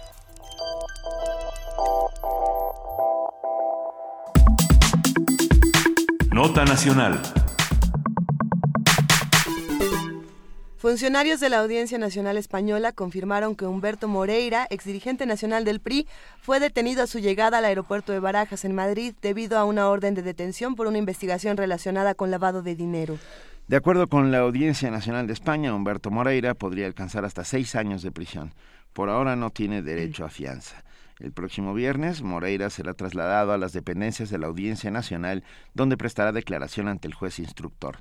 Son al menos cuatro los delitos por los que se le acusa blanqueo de capitales, malversación de caudales públicos, cohecho y organización criminal. Humberto Moreira vivió durante el año 2013 en Barcelona, donde fijó su residencia tras el asesinato a manos de los Zetas de su hijo José Eduardo Moreira. En ese año, el exgobernador de Coahuila realizó varias transferencias a través de un sistema financiero en el que trianguló sus operaciones entre Estados Unidos, México y España. Ese es el origen de la investigación en su contra, iniciada además por el juez de Texas, que cuenta con el testimonio de quien fuera uno de los allegados de Moreira, el empresario Rolando González Treviño, quien se declaró culpable, pactó con la justicia estadounidense y ahora acusa a Moreira de numerosos actos de corrupción. Y bueno, un análisis de la nota y de lo que manifiesta el sistema político mexicano lo brinda esta mañana Edna Jaime Treviño. Ella es licenciada en Ciencia Política, fundadora y directora general de México Evalúa. Edna, muy buenos días. Mil gracias por hablar con nosotros. Muy, muy buenos días. Eh, eh, Luisa, Juana, Benito, eh, qué gusto saludarlos, muy feliz año. El gusto es todo nuestro, Edna. esta noticia se ha dado en diferentes medios, sabemos el contexto, sabemos qué es lo que está pasando, pero bueno, quizás sea bueno arrancar con la pregunta de por qué esto sucede en España. Porque las instituciones mexicanas están atrofiadas. Nuestro, nuestro sistema de rendición de cuentas, bueno, mejor prueba de que no funciona es este, que en, la en México la justicia eh, eh, nunca operó en este caso. No hay una línea de investigación abierta. Eh, ninguna de las instituciones, ni las estatales ni las federales, que tienen funciones anticorrupción, trabajaron. Entonces, me parece que mejor muestra de, la atrofia, de la disfuncionalidad de este sistema, pues, que ha quedado patente eh, con este caso y muchos otros, pues no puede ser más contundente. En España eh, se sigue esta investigación, ahí tuvo su residencia el ex gobernador Moreira, una investigación que empezó en Texas, se detectaron eh, flujos de recursos irregulares, compra de propiedades, en, fin, se echó a andar el aparato de inteligencia financiera y en Texas hay un caso abierto y, y que lo retoma que lo retoma el, el juez Santiago Pedraz de la audiencia eh, eh, en España.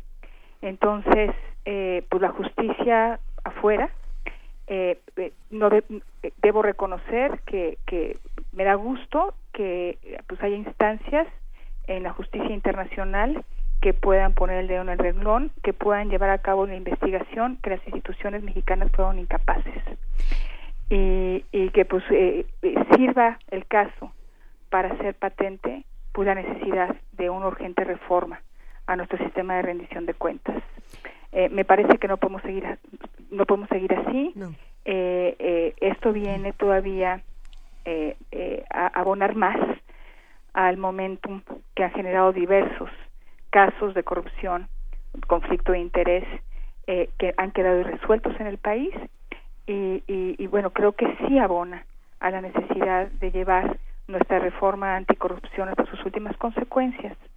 Ya lo he comentado con ustedes en anteriores participaciones, la complejidad de la reforma que nos hemos que nos hemos propuesto, eh, pero pues es evidente que no podemos seguir así. Increíble, increíble que en México no hay un caso abierto.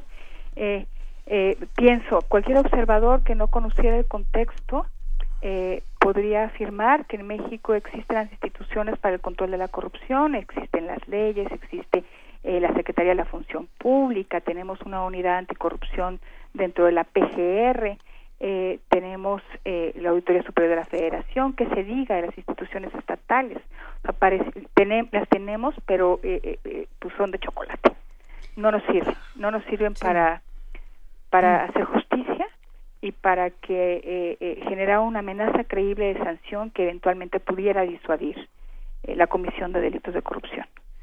Sí, porque lo que lo que vemos, Edna, salvo salvo tu mejor opinión, es que hay un enorme cinismo por parte de las instituciones. Digamos, lo de Moreira lo habían llevado mucho a los medios, lo sabíamos todos de alguna manera, pero pero no pasaba nada, ¿no? Y como ese caso hay millones que están documentados, que se sabe, que, que son ya parte de, de la mitología, de los chistes, de, de eh, pues como de este caudal que vamos cargando todos los mexicanos y que nada más decimos, bueno, pues una más, ¿no? Y ya, y nos quedamos con eso. ¿Qué, qué, podemos hacer frente a ese cinismo y frente a esa aparente em, apatía de, la sociedad? Yo creo que tiene un efecto mm, muy fuerte y es que alimenta nuestra desconfianza a las instituciones de justicia. Las consideramos corruptas, desconfiamos de ellas.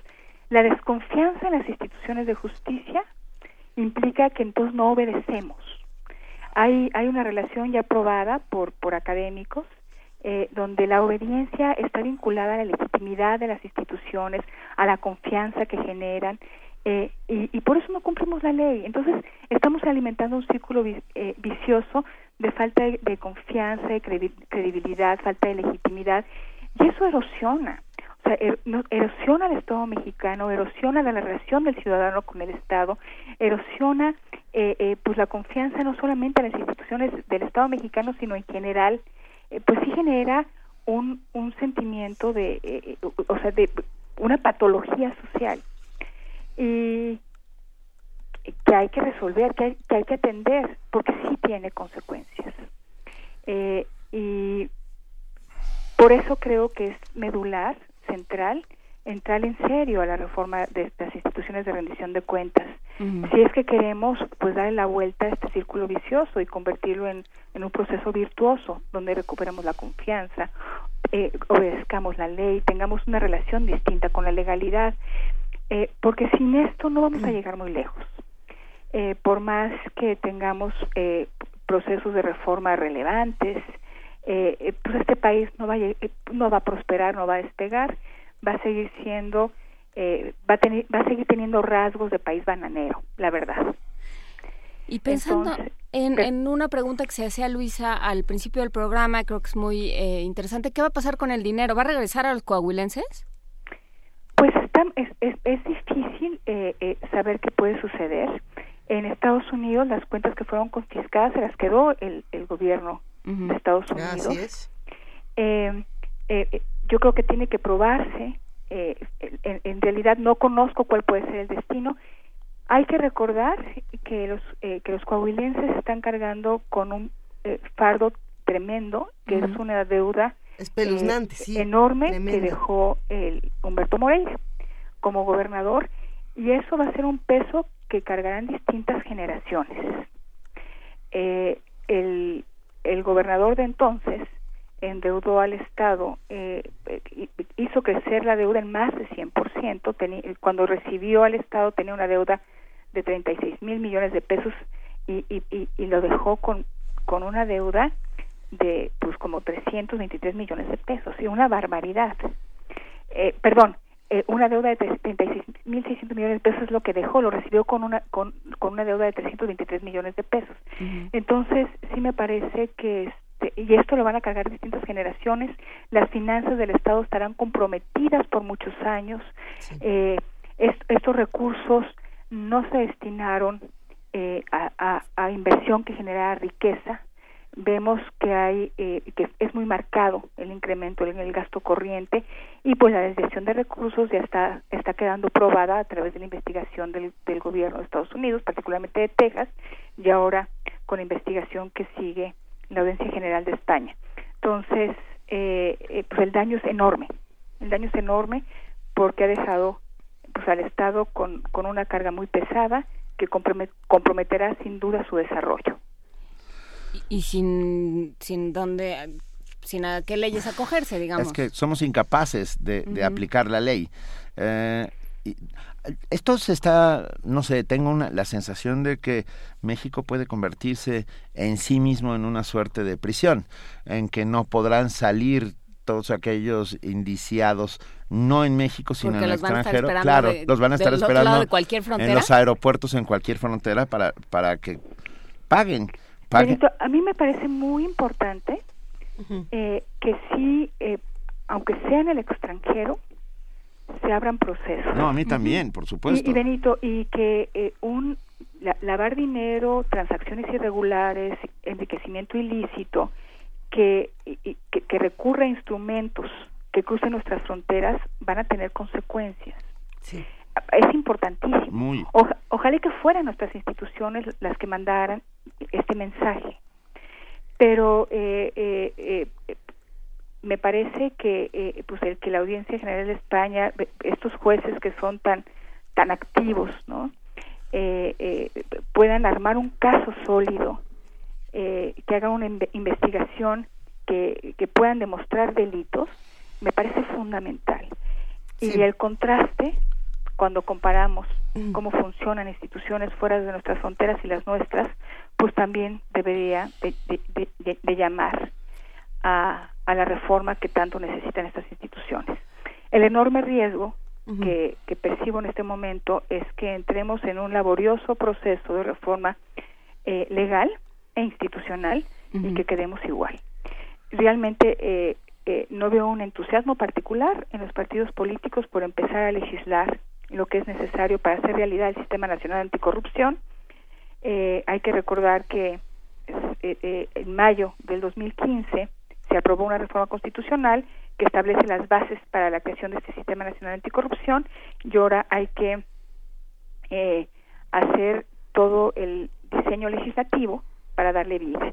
Y hay dos leyes generales muy importantes a partir de las cuales eh, van, a, eh, van a desencadenar reformas en alrededor de 20, 23 leyes secundarias eh, para poder pues darle vida a este sistema y estamos trabajando sociedad civil sobre una ley de responsabilidades y estamos también estableciendo los mínimos necesarios que debe contener la Ley General del Sistema Nacional Anticorrupción. Estas, estas dos piezas legislativas serán fundamentales para la construcción del sistema. Siempre y cuando se apliquen. Pues se apliquen, por supuesto, porque como te decía, pues ahorita sí tenemos leyes, sí tenemos instituciones, no, eh, pero pues no, no funcionan, están atrofiadas. Y, y, y, quienes las encabezan tampoco se sienten la responsabilidad de actuar. Eh, y ya no hablemos de las instituciones a nivel estatal. En, en Coahuila no funcionó nada. En Coahuila había un solo poder, y era el poder del gobernador, que violó la ley porque se endeudó con documentos apócrifos, hay que recordarlo. este, y no hubo quien lo detuviera. No hubo medios de comunicación que detectaran el problema, que hicieran un caso eh, ante la opinión pública. No tuvimos eh, mecanismos de control interno, eh, no funcionaron y tampoco los externos, ¿no? El órgano superior de fiscalización no sirvió para nada, para nada en el Estado, como tampoco a nivel federal, ¿eh? Entonces, sí es una vergüenza. es una, vergüenza, Y, porque aparte nos cuesta, ¿no? Eh, tenemos estructuras burocráticas, tenemos gastos importantes en estas instituciones que tienen función anticorrupción y no nos dan resultados. Estamos castigando, estamos sancionando a, a quien mete la pata, pero no a quien mete la mano.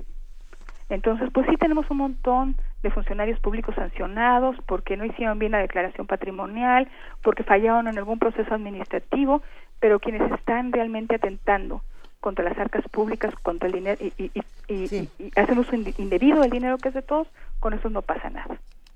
Sí, eh, pensando eh, que estuviera eh, andando, digamos, esta ley que, que están tratando de impulsar los, los miembros de la sociedad civil con eh, una respuesta bastante pusilánime del de, de los el Congreso y demás. Em, si estuviera ahorita funcionando, ¿qué le hubiera pasado a Moreira? Ah, no, pues eh, eh, em, la investigación pudo haberse iniciado ya sea por una denuncia. Ajá. Alguien en el gobierno de Coahuila, alguien que hubiera detectado movimientos, la propia Secretaría de Hacienda, ¿no? Que, que es la que recibió los documentos apócrifos eh, una, pudo, haber sido una denuncia o una investigación. Eh, por ejemplo, que los órganos internos de control o, el órgano superior de fiscalización en, en, en Coahuila hubiera detectado estos movimientos irregulares, lo, pues lo tuvieron que haber parado. eh, eh, en caso de que ah, eh, se tuvo que haber resuelto en su mayor parte a nivel local, ¿no? Que, la- que el órgano superior de fiscalización hubiera no lo hubiera detectado, si hubiera y, si hubiera tuviera las pruebas para probar un delito, pues la justicia en el estado se- debió de de la procuraduría armar un caso, llevar la investigación hasta sus últimas consecuencias y si era gobernador en, en funciones, pues iniciar un juicio de procedencia. Edna, ¿qué va a pasar a partir de este momento? ¿Y, y se va a reconfigurar de alguna manera el PRI o las cosas no van a tocar ni siquiera por ahí? Bueno, pues me parece que eh, es muy grave porque es el primer preside- expresidente del PRI que pisa una cárcel.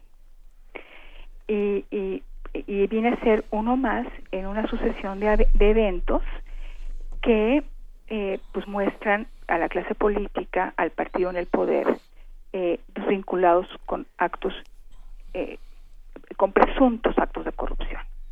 Me parece grave. Me parece que pues, no ha habido tregua para esta administración. Cuando está saliendo de un problema, pues, le llega otro. Y, y la única cosa positiva que veo en todo esto es que sí sigue alimentando, como lo mencionabas, este momentum, esta coyuntura, donde eh, pues la hace propicia para, para constatar lo mal que funcionan nuestras instituciones y la necesaria reforma Y que- sentar, que te- por la que tenemos que transitar. sí, sentar un precedente también, ¿no? Bueno, eh, me parece eso importantísimo, Benito. Como te mencionaba, eh, cuando las instituciones vinculadas con la justicia pueden, pueden hacer una amenaza creíble de sanción, eh, yo creo que hay posibilidad de disuadir conductas fuera de la ley. Oye, ¿qué, qué hacemos, Edna, los ciudadanos de a pie, comunes y corrientes como nosotros, para, para aportar en algo, para, para evitar que este tipo de cosas sigan sucediendo? Benito, pues yo creo que indignarnos. Bueno, eso y ya que estamos. y que la indignación eh, pues genere algún tipo de acción entonces pues yo creo que es muy importante eh, eh, pues estar atentos apoyar esta reforma anticorrupción ¿no? que, se- que se sienta que los legisladores sientan que hay un clamor ciudadano y que se vean obligados a actuar eh, organizaciones de sociedad civil que estamos trabajando en esta ley de responsabilidades vamos a, a darla a conocer pronto y va a necesitar esta esta propuesta mucho muchísimo apoyo ciudadano Benito Sí. muchísimo apoyo ciudadano redes sociales pues tenemos algunos recursos eh, eh, para para poder poder movilizarnos eh, eh, de manera constructiva. En este caso apoyan- apoyando una ley de responsabilidades que va a ser el corazón de nuestra de, nuestro nuevo sistema anticorrupción. Entonces estar atentos. Los medios de comunicación son fundamentales. Eh, eh, son fundamentales eh, porque pues exponen los casos a la luz pública. Pueden se- pueden inclusive coadyuvar en las investigaciones. Eh, eh, creo que es una pieza fundamental en cualquier trabajo anticorrupción. Entonces eh, eh, medios de comunicación independientes como como es el suyo eh, analistas y comentaristas como ustedes independientes Benito son fundamentales porque la propensión es al control no entonces, resguardar los espacios independientes es, es clave para la tarea que tenemos enfrente de nosotros. Este, y, y, bueno, estamos trabajando y, y Benito, yo creo que pronto vamos a poder presentar ante la opinión pública eh, y los tomadores de decisión lo que consideramos eh, eh, debe ser un- la- los contenidos de esta legislación en materia de responsabilidades que es la piedra angular de nuestro sistema nacional anticorrupción. Eh, eh, titulamos al inicio de esta conversación, esta conversación como es una buena noticia la detención de Moreira y por lo visto eh, todas las todo nos lleva a apuntar a que sí, que es una buena que es una buena noticia. Eso, aunque Pero es el no sea síntoma no de es- algo que Pero no es es una bueno. muy buena noticia, muy chiquita. Muy chiquita, pero además au- aunque se aplique la ley en otros países que no sean el nuestro, ojalá muy pronto se aplique también aquí. Ojalá, Benito, va Sí. a ser un trabajo eh, muy complicado. Es un tema inclusive generacional, pero por algo, por algo hay que empezar. Te mandamos un enorme abrazo, Edna Jaime Treviño, licenciada en Ciencia Política, fundadora y directora general de México Evalúa, me señala Juana Inés de esa. Cuando esté la, cuando esté la ley, cuando sea momento de hablar de la ley, eh, por favor, este, vamos platicando, ¿no? Con mucho gusto, eh, Juana Inés, este, Benito y Lisa, pues yo les agradezco esta oportunidad como siempre. Edna, un placer, muchísimas gracias. Gracias a ustedes, les mando un abrazo. Gracias. Antes, antes de irnos rápidamente, me parece un editorial bastante divertido de Jorge J. Leiva, que nos dice, la pregunta es, ¿querría el coyote legislar para combatir la ingesta de gallinas? Primer movimiento. Escucha la vida con otro sentido.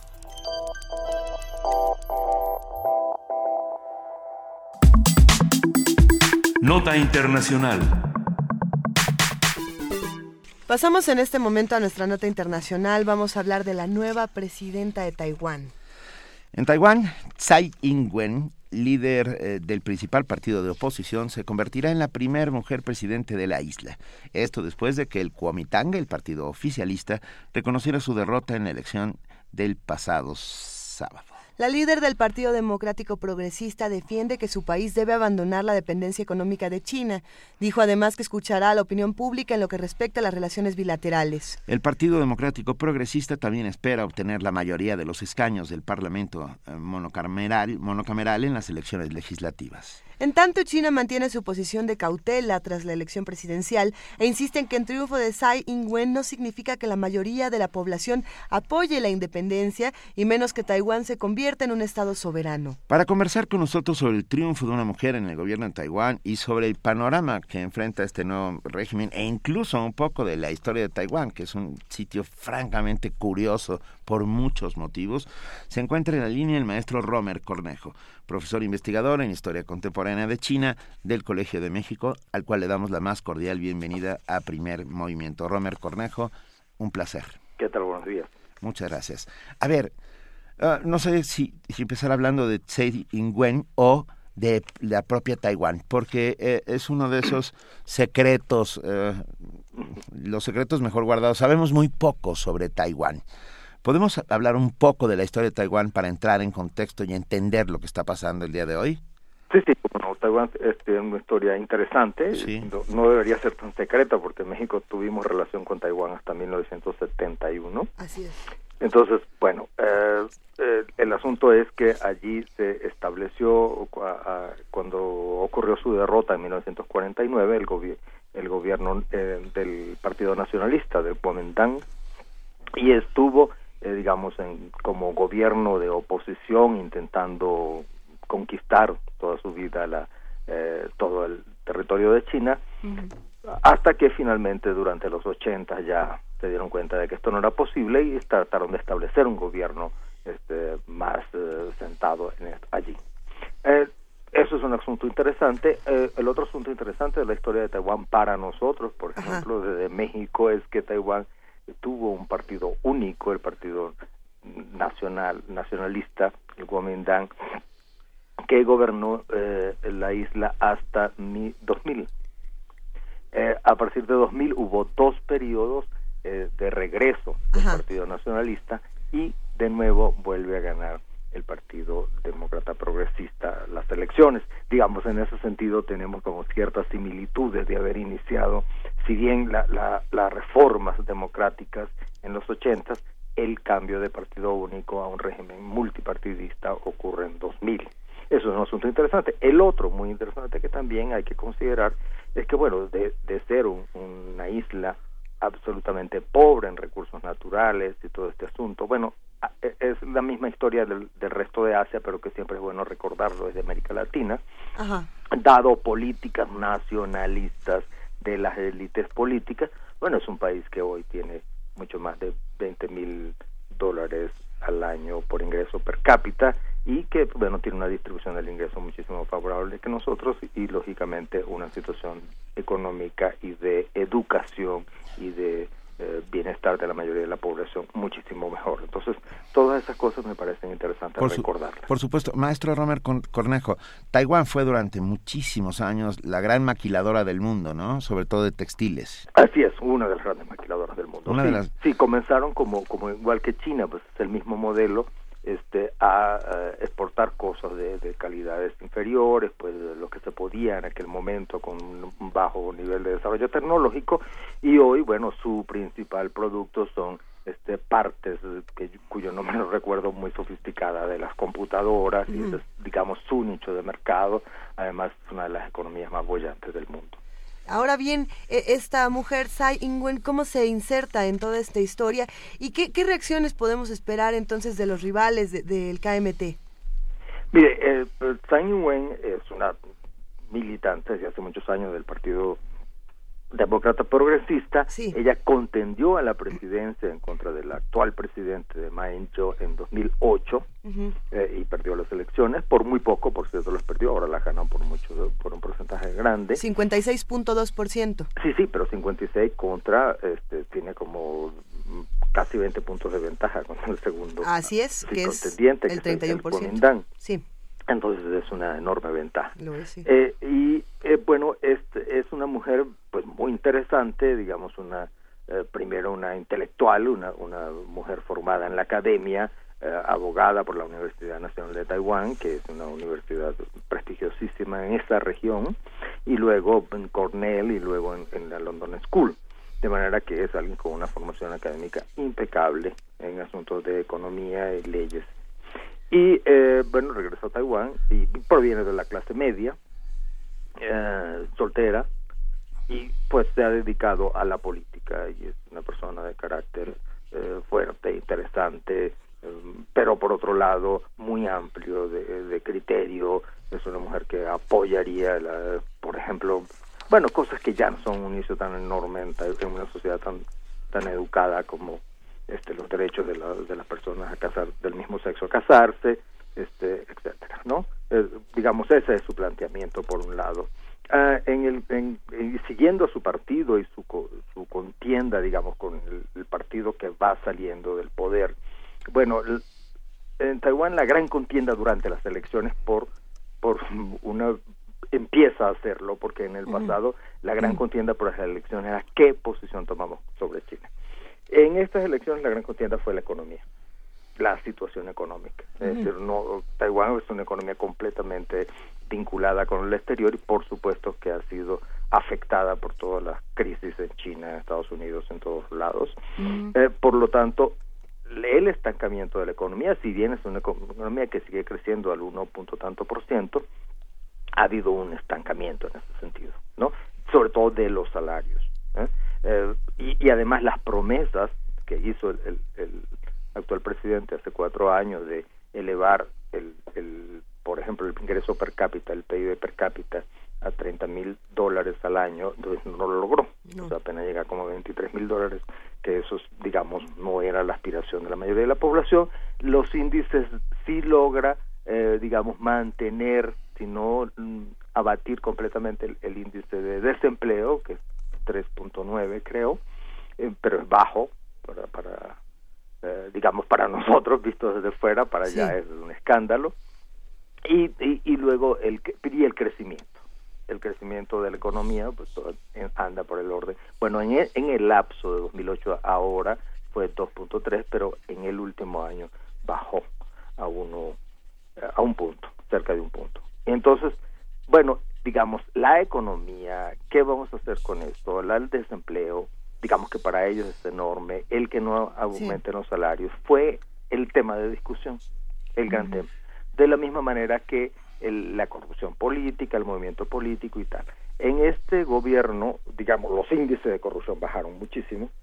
De hecho, eh, la nueva presidenta se enfrenta precisamente con que su partido es el epítome de la corrupción. El anterior presidente de su partido estuvo en la cárcel junto con su esposa. Este es lo que habla de la el funcionamiento muy además digno de ser observado de la democracia en este país. realmente es una contienda eh, de partidos eh, con viejos vicios y grandes peleas contra estos vicios y un sistema judicial que funciona. La cercanía con China, ¿qué implica para Taiwán? Pues implica muchísimo, porque bueno, eh, eh, es, es bueno la cercanía geográfica y el Bueno, a muchos autores no les gusta hablar de dependencia porque es un asunto, un asunto político, pero yo creo que hablando en claro, hay una dependencia de la isla de, la economía de China. Es decir, más del 25% de las exportaciones de Taiwán se van a China. Y bueno, una enorme cantidad de sus importaciones, así como las inversiones de Taiwán en China son enormes, como el 60% de las inversiones de Taiwán al extranjero. Bueno, entonces hay una relación se ha convertido en una relación muy estrecha en muy poco tiempo, bueno, como ha pasado en muchos otros países, en muy poco tiempo, y tenemos eso por un lado, una especie de dependencia económica. El otro, que, que además se habla y se está tratando de romper y tal es un inicio, pero bueno, dadas las condiciones de la economía internacional, no creo que esto se pueda lograr a corto plazo. Y el otro gran asunto es que Taiwán como todos debemos saber, Taiwán es considerado parte del territorio chino por el gobierno de China. Así es. Es, un país que no está en Naciones Unidas, que no la mayoría de los países del mundo no lo reconocen oficialmente y tal, a pesar de su de su eh, democracia muy muy vital y a pesar de su riqueza y sus inversiones en el extranjero y todo lo demás. Entonces, las reacciones políticas de China hacia hacia las, elecciones en Taiwán son importantes porque el, partido que estaba que está todavía en el poder hasta mayo el Kuomintang pues es un partido que buscó muchísimo el acercamiento con China hizo un, un, acuerdo de comercio este estaba buscando otro acuerdo de, inversiones que incluso provocó una gran protesta eh, eh, estudiantil en, en Taiwán etcétera y el digamos este nuevo partido representa la posición independentista, aunque ya no tiene una posición independentista total, porque ya es geopolíticamente improbable. Entonces, de manera que la, nueva presidenta eh, acaba de declaró inmediatamente en su discurso que bueno, que ella busque el status quo y que todo el mundo eh, tenga una actitud moderada al respecto. Sin embargo, China está muy atenta.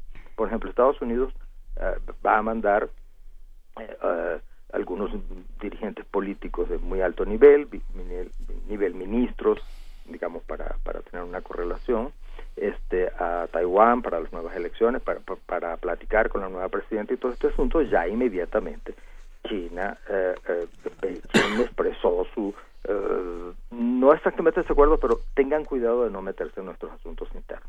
Eso fue exactamente el mensaje de ayer de, de Beijing hacia Estados Unidos y hacia este envío de, estos diplomáticos que simplemente son algo simbólico, porque aquí hay eh, en esta relación, bueno, uno, un asunto de poder y dos, eh, eh, un asunto económico obvio, es decir, la, la esa dependencia de Taiwán de, China no es algo que se pueda cambiar de un día para otro, de ninguna manera, porque las economías no están, digamos, a nivel de tener ese tipo de movimientos. Ahora, y por otro lado, bueno, esta es una zona muy delicada porque Taiwán está en el mar del sur de China, donde China reclama islas a Japón.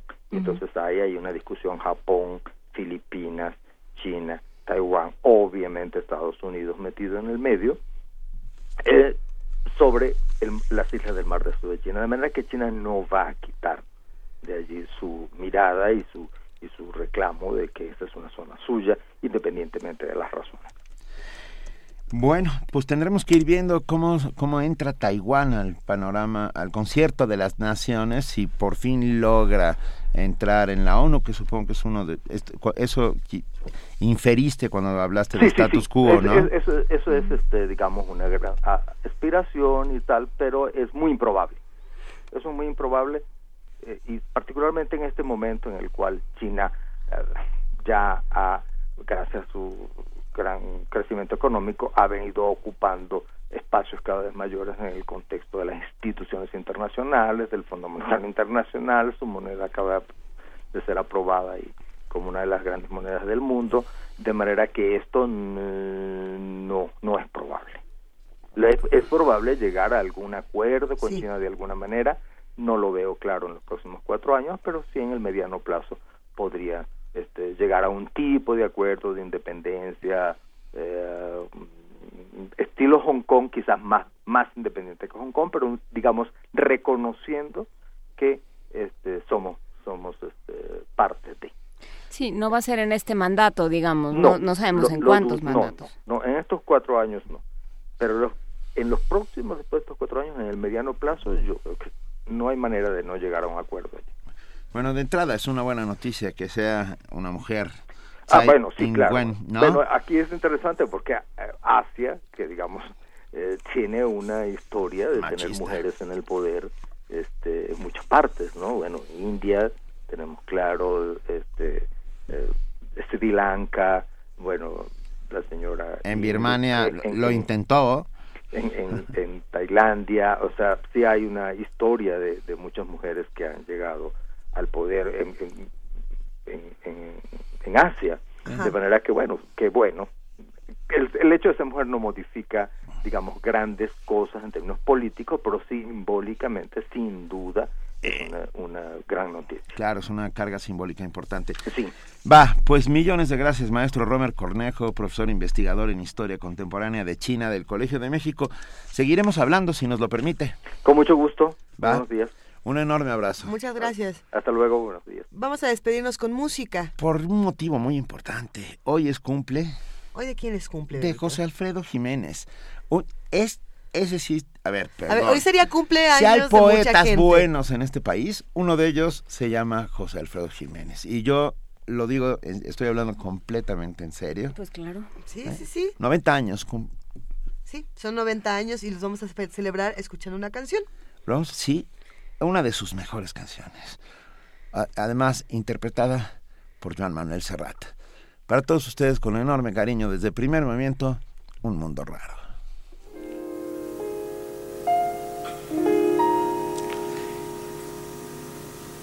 Cuando te hablen de amor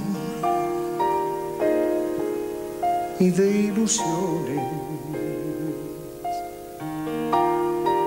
y te ofrezcan un sol y un cielo entero, si te acuerdas de mí, no me menciones que vas a sentir amor del bueno. Y si quieren saber de tu pasado, es preciso decir una mentira. Ti que vienes de allá de un mundo raro que no sabe llorar, que no entiendes de amor y que nunca has amado. Porque yo a donde voy hablaré de tu amor como un sueño dorado y olvidando el rencor, no diré que tu adiós me volvió desgraciado. Y si quieren saber de mi pasado, es preciso decir otra mentira. Les diré que llegué de un mundo raro, que no sé del dolor, que triunfe en el amor y que nunca he llorado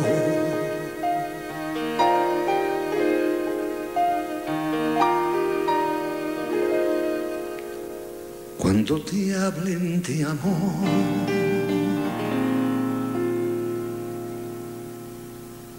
Y de ilusiones.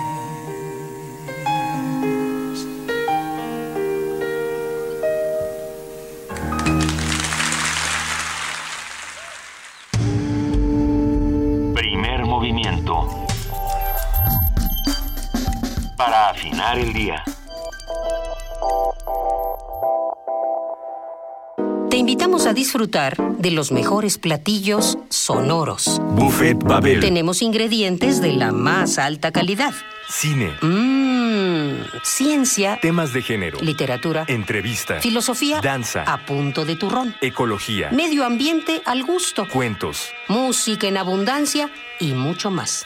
Buffet Babel. Todo lo que puedas escuchar en un mismo lugar. De lunes a viernes, a partir de las 13 horas, acompaña tus tardes con nuestra programación. Lleva un pedacito de conocimiento. Una rica variedad de pequeños Una bocados. torre de conocimientos lista para ser devorada. para la construcción del Ideas de pensamiento. todos los sabores. Buffet Babel. Acompaña tus comidas con esta barra de degustación para el oído. Buffet Babel. Lunes a viernes de 1 a 4 de la tarde. Por el 96.1 de FM. Radio, UNAM. Buen provecho.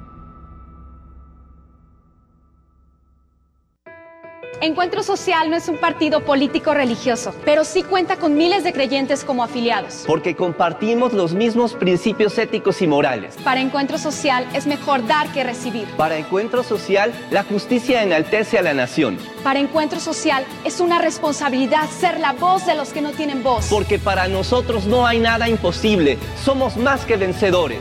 No esperemos más. Hagámoslo nosotros. Partido Encuentro Social. ¿Cómo describirías a tu país?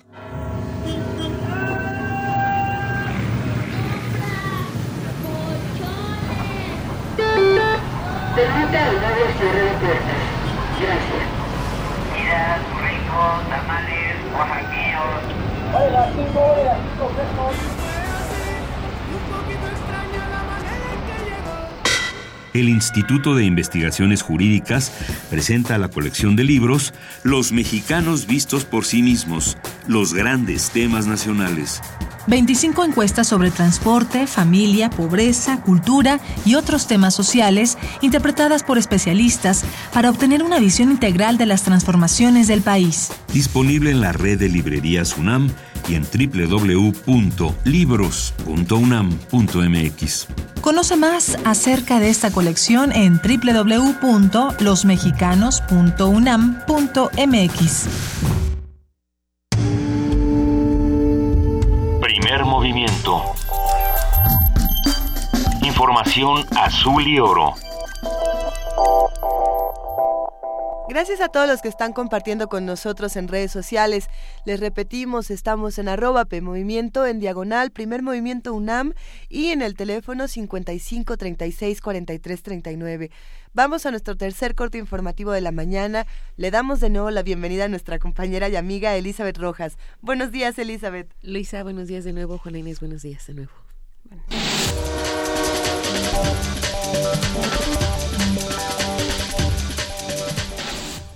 Un juez negó la exoneración a José Manuel Mireles, detenido desde el 27 de junio de 2014.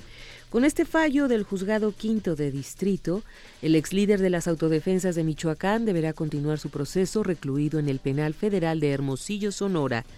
Mireles está acusado de haber violado la Ley Federal de Armas de Fuego y Explosivos cuando entró con otros autodefensas a tomar el control de la seguridad en la comunidad de La Mira. Diputados y senadores del PAN reclamaron que Rubén Moreira, gobernador de Coahuila, sea separado inmediatamente de su cargo para que no interfiera en las investigaciones contra su hermano Humberto, detenido en España.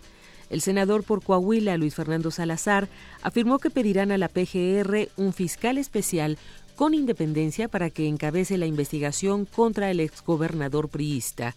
Además, solicitó que se investigue a exgobernadores involucrados en casos de corrupción.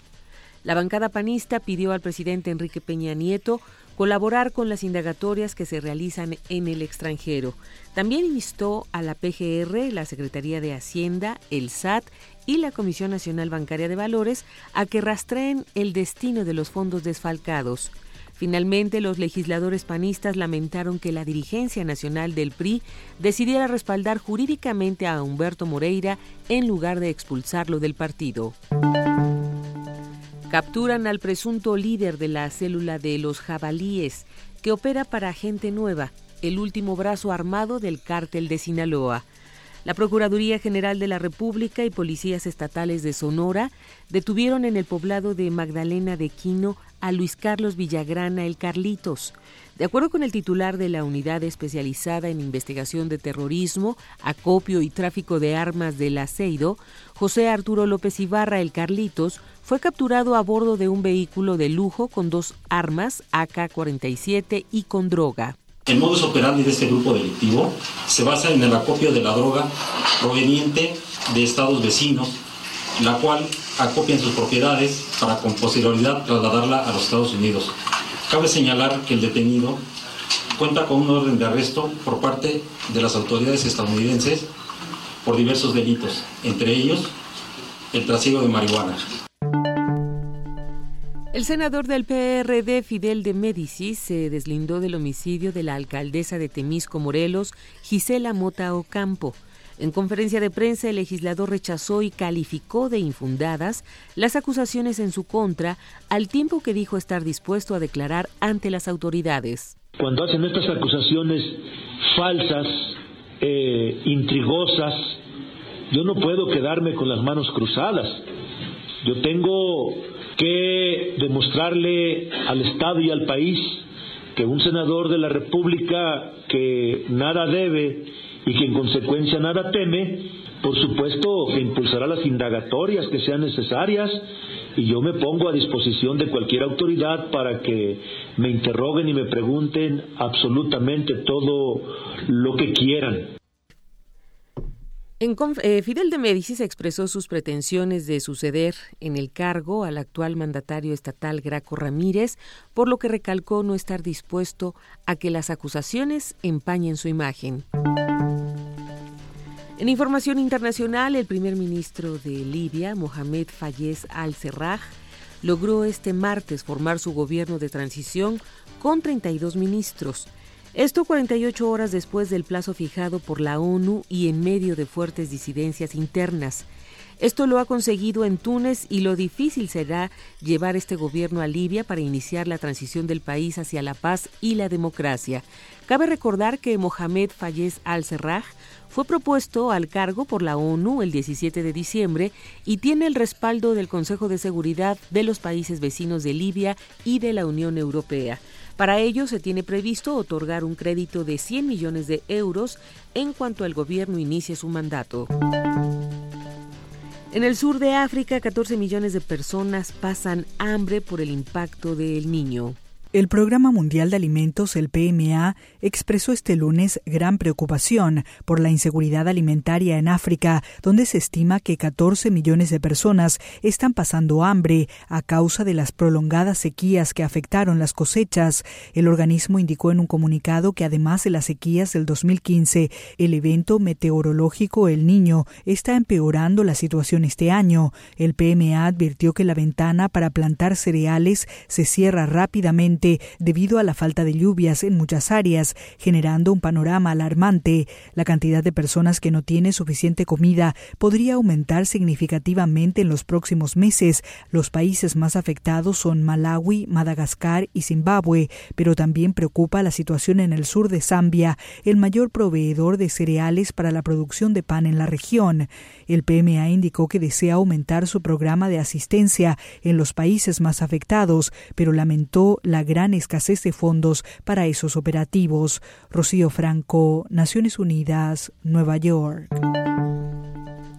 Durante su paso por Bolivia, el fenómeno natural El Niño ya ha causado la muerte de 14 personas y algunas afectaciones en 78 municipios del país, así como el desbordamiento de ríos y grandes sequías, informó este lunes el viceministro de Defensa Civil, Óscar Cabrera. Señaló que enero y febrero serán los meses más difíciles para la población ante los impactos de este fenómeno, por lo que de manera preventiva el gobierno ha construido anillos de protección y camellones para la evacuación de ganado en los departamentos del país. El gobierno de Irak ha desplegado sus fuerzas de seguridad, helicópteros y controles militares al sur de Bagdad para buscar a los tres contratistas estadounidenses que desaparecieron en el barrio de Dora.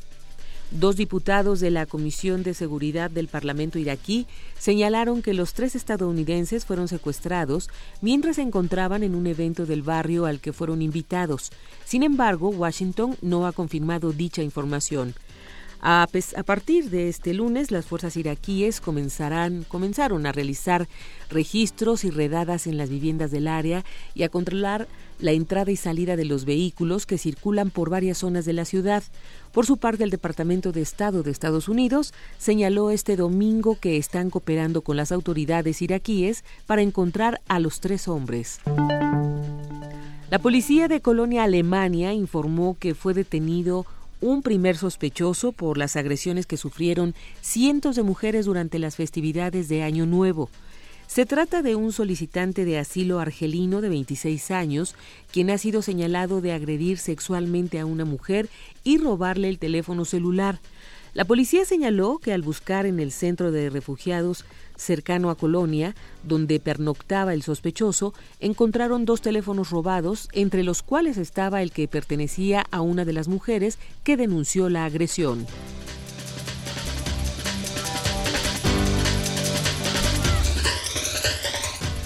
Son las 9 de la mañana con 7 minutos. Agradecemos inmensamente a nuestra compañera Elizabeth Rojas por este corte informativo y nos vemos mañana en punto de las 8. Elizabeth, gracias. Hasta mañana, Benito. Buen día para todos. gracias. Buen día.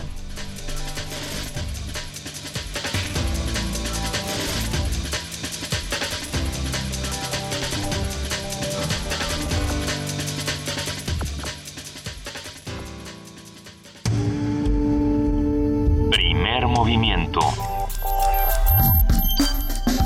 donde la raza habla.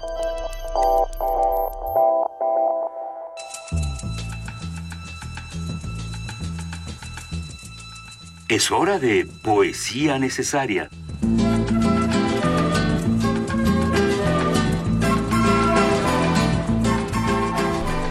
Es momento de poesía necesaria, Benito Taibo.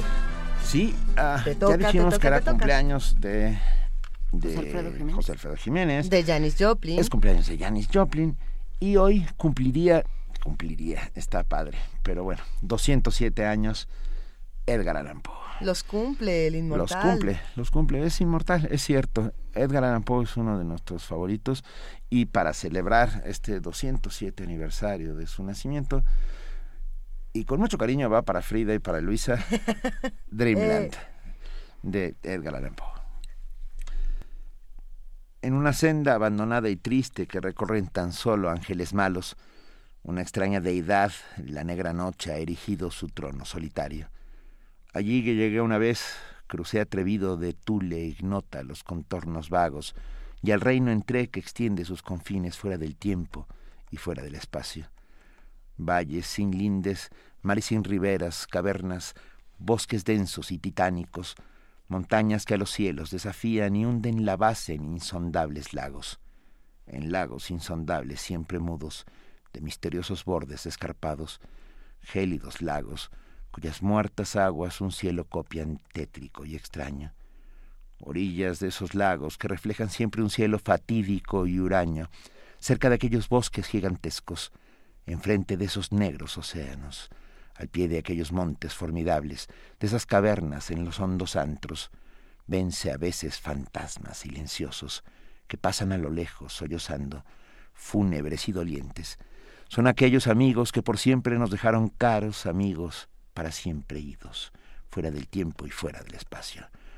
Para el alma nutrida de pesares, para el transido corazón, acaso es el asilo de la paz suprema, del reposo y la calma en el dorado. Pero el viajero que azorado cruza la región no contempla sin espanto a los mortales ojos sus misterios. Perennemente seguirán sellados.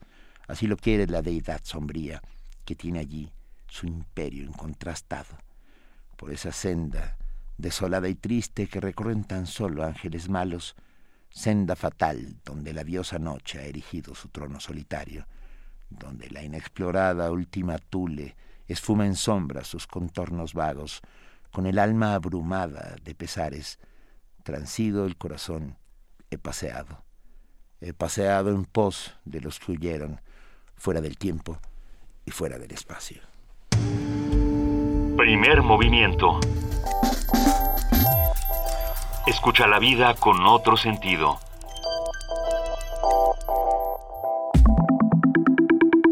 La mesa del día.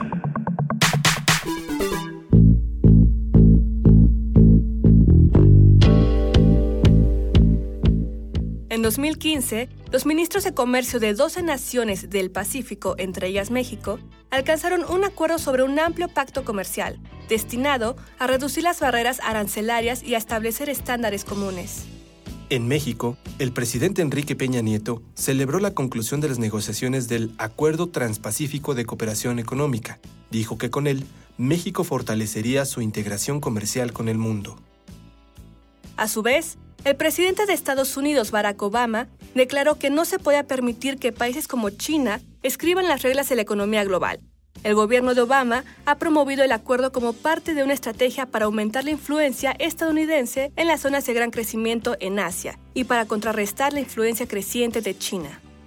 China representa más del 13% de la economía mundial, pues en esa nación habitan 1.370 millones de personas.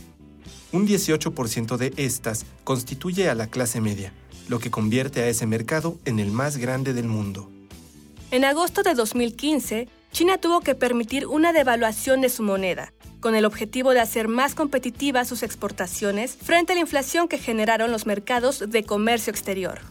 Esas acciones de China afectaron comercialmente a Estados Unidos y a la Unión Europea principalmente, pero las afectaciones podrían extenderse y llegar a México. De acuerdo con Enrique Dussel, coordinador del Centro de Estudios México-China, se están acumulando una serie de tensiones en el Acuerdo Transpacífico de Cooperación Económica que generan preocupación internacional.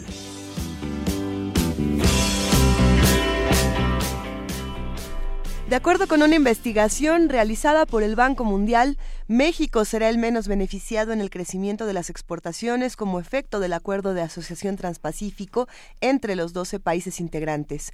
El documento señala que las exportaciones de México crecerían solo 4.7% hasta 2030, muy por debajo del alza que tendría el país más favorecido, Vietnam, con 30.1%. ¿Cómo podemos interpretar datos como esos? Para explicarnos y tener una conversación sobre qué consiste el Acuerdo Transpacífico y lo que implica para cada uno de los países. Hoy nos acompaña en la línea el doctor Enrique Dussel Peters, profesor e investigador de la Facultad de Economía, director del Centro de Estudios China-México de dicha facultad. Buenos días, Enrique, muchísimas gracias por estar con nosotros.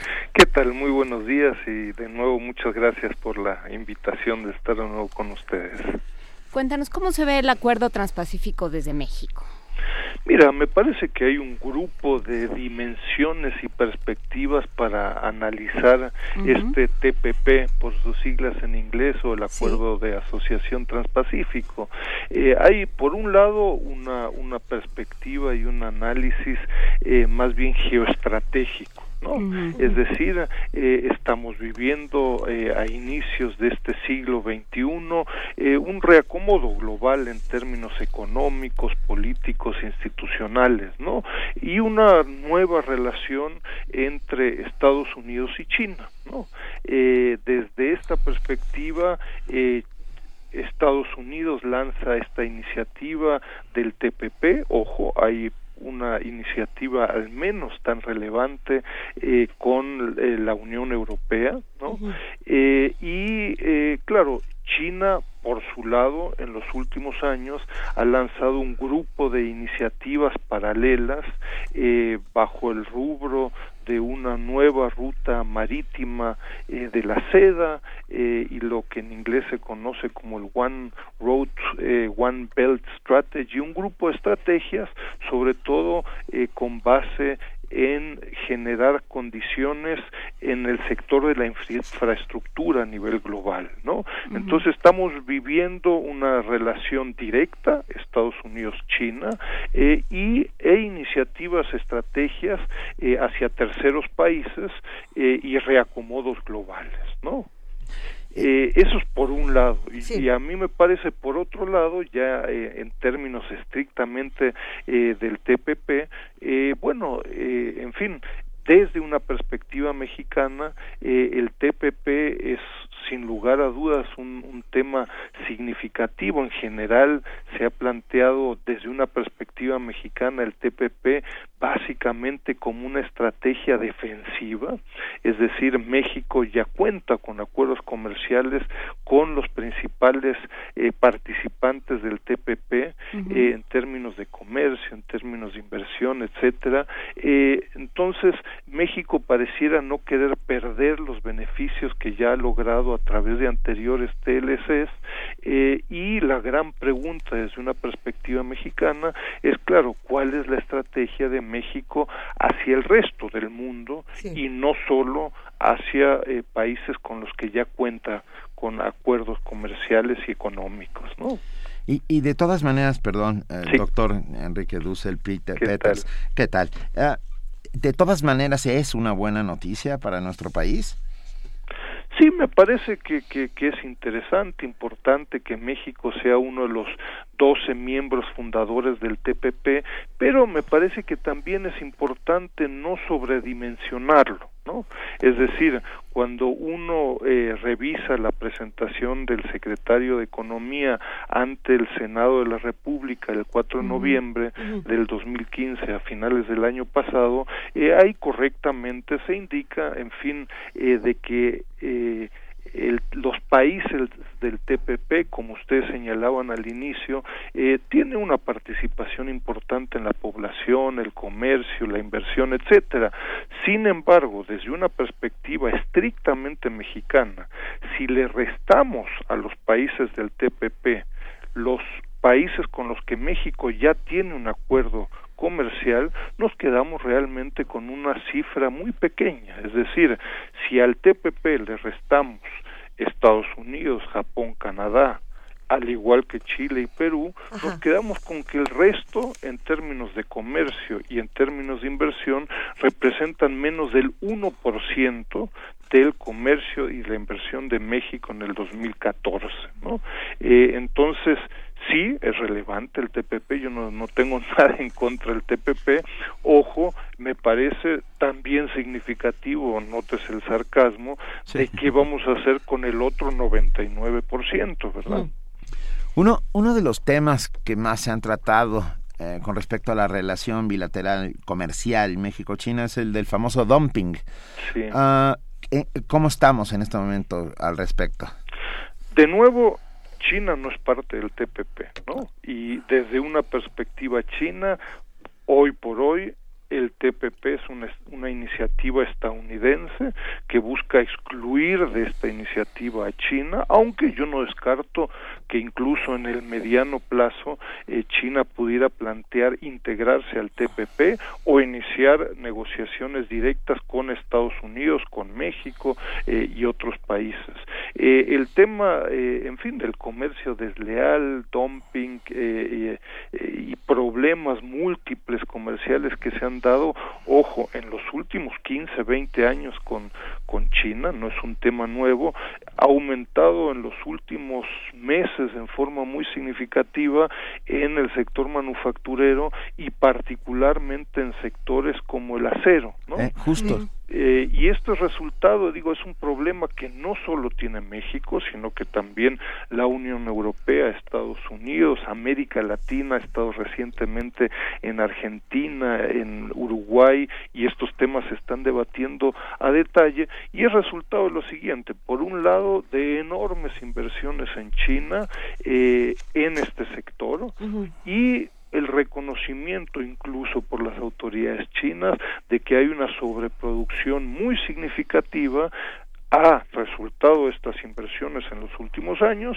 y ve también como resultado de eh, la, el menor crecimiento de la economía. Justo ayer y hoy están saliendo las noticias de que la economía eh, china creció el año pasado al 6.9%, este y es muy probable que en el 2016 y 17 lo haga eh, a niveles cercanos al 6%, es uh -huh. decir, a niveles muy inferior de lo que ha venido creciendo en las últimas décadas, uh -huh. con lo cual la demanda de productos para la construcción y particularmente el acero se reduce y con lo cual la sobreproducción y el potencial de exportación de China aumenta en forma extraordinaria, ¿no? Es decir, los países Unión Europea, América Latina, México, Estados Unidos pudieran enfrentarse a masivas exportaciones eh, en este producto, pero no solo en este producto, estamos hablando también de productos químicos, eh, de productos en la industria eh, de celdas solares, por ejemplo, y, y la industria de manufactura en general, nos podríamos estar enfrentando a masivas exportaciones a precios muy por debajo de los precios de producción en América Latina. E incluso de calidad, hasta donde yo sabía, el acero chino es bastante peor que el acero mexicano. La mm. industria acerera mexicana, representada en su momento por Altos Hornos de México, ah, está viendo cómo, cómo pierde. Ah, pero no, doctor, estaba ah, hace un par de días el gobernador del Banco de México ya estaba apuntando hacia China como factor determinante para la caída de nuestra moneda. La bolsa, la caída de la bolsa china en las últimas jornadas parece que nos va a arrastrar hasta abismos insondables. Yo ahí sería un poco más cauto. De nuevo, en el Centro de Estudios China-México de la Facultad de Economía de la UNAM venimos trabajando hace 15 años sobre China. Eh, se ha planteado eh, la crisis de la economía china. Eh, de nuevo, China está creciendo al 6.9%. si algún país de América Latina creciera a esos niveles, según la CEPAL, ninguno este año, sería todo menos una crisis, ¿verdad? Ah, claro. Sí, claro. sí. sí, pero para ellos sí lo es. No, no, no. China está hablando de la nueva normalidad, de profundos ajustes, eh, cambios que en general eh, no nos hemos apercatado con suficiente detalle, es decir, China está buscando un masivo proceso de urbanización. Eh, están hablando de, urbanizar alrededor de 400 millones de habitantes en los próximos 20 años, de, de tener un nuevo factor de crecimiento y motor de crecimiento que es servicios y no las exportaciones manufactureras. Eh, en fin, hay un grupo de reacomodos que le está costando mucho sociopolíticamente, no estoy de ninguna forma banalizando lo que está pasando, pero eh, me parece que eh, la principal economía del mundo según el Fondo Monetario desde el 2014 que crezca al 6.9% pues es cualquier cosa menos una crisis no eh, tendremos que acostumbrarnos que la economía china crezca a niveles del 5 6% que sigue siendo mucho más que cualquier otra economía comparable no ojo va a haber, está, hoy en día, estos días, se están llevando a cabo debates en China en torno justamente a procesos de aprendizaje en la bolsa de valores, eh, en términos del manejo del tipo de cambio. Pero de nuevo, China en los últimos meses ha devaluado al 3.1% su moneda. Hay otras monedas por ejemplo, el peso mexicano que se ha devaluado eh, a dos dígitos a niveles cercanos al 25%, ¿no? Entonces, eh, creo que por ahí se sobredimensionan con demasiados adjetivos eh, y poca sustancia el tema, ¿no? Que, quería precisamente preguntarte, Enrique, ¿qué es lo que está pasando entonces con, el peso? ¿Y cómo se va a relacionar el valor del peso con todo esto que está ocurriendo? Mira, de nuevo, estrictamente en la relación México-China es importante poner las, las relaciones en su debida dimensión. Eh, hace siete, ocho años todavía el peso con respecto al yuan chino era prácticamente de uno a uno. ¿no? Hoy en día es de tres a uno. ¿no? Uno esperaría es decir, ha habido una muy sustantiva devaluación del peso mexicano concretamente con respecto a la moneda china. Uno hubiera esperado, eh, en fin, enormes incentivos a las exportaciones mexicanas eh, a China y desincentivos para las importaciones. Por las causas que fuera, esto no se ha dado. ¿No? Y por el contrario, las exportaciones chinas a México siguen creciendo y México tiene enormes dificultades para eh, exportar a China, ¿no?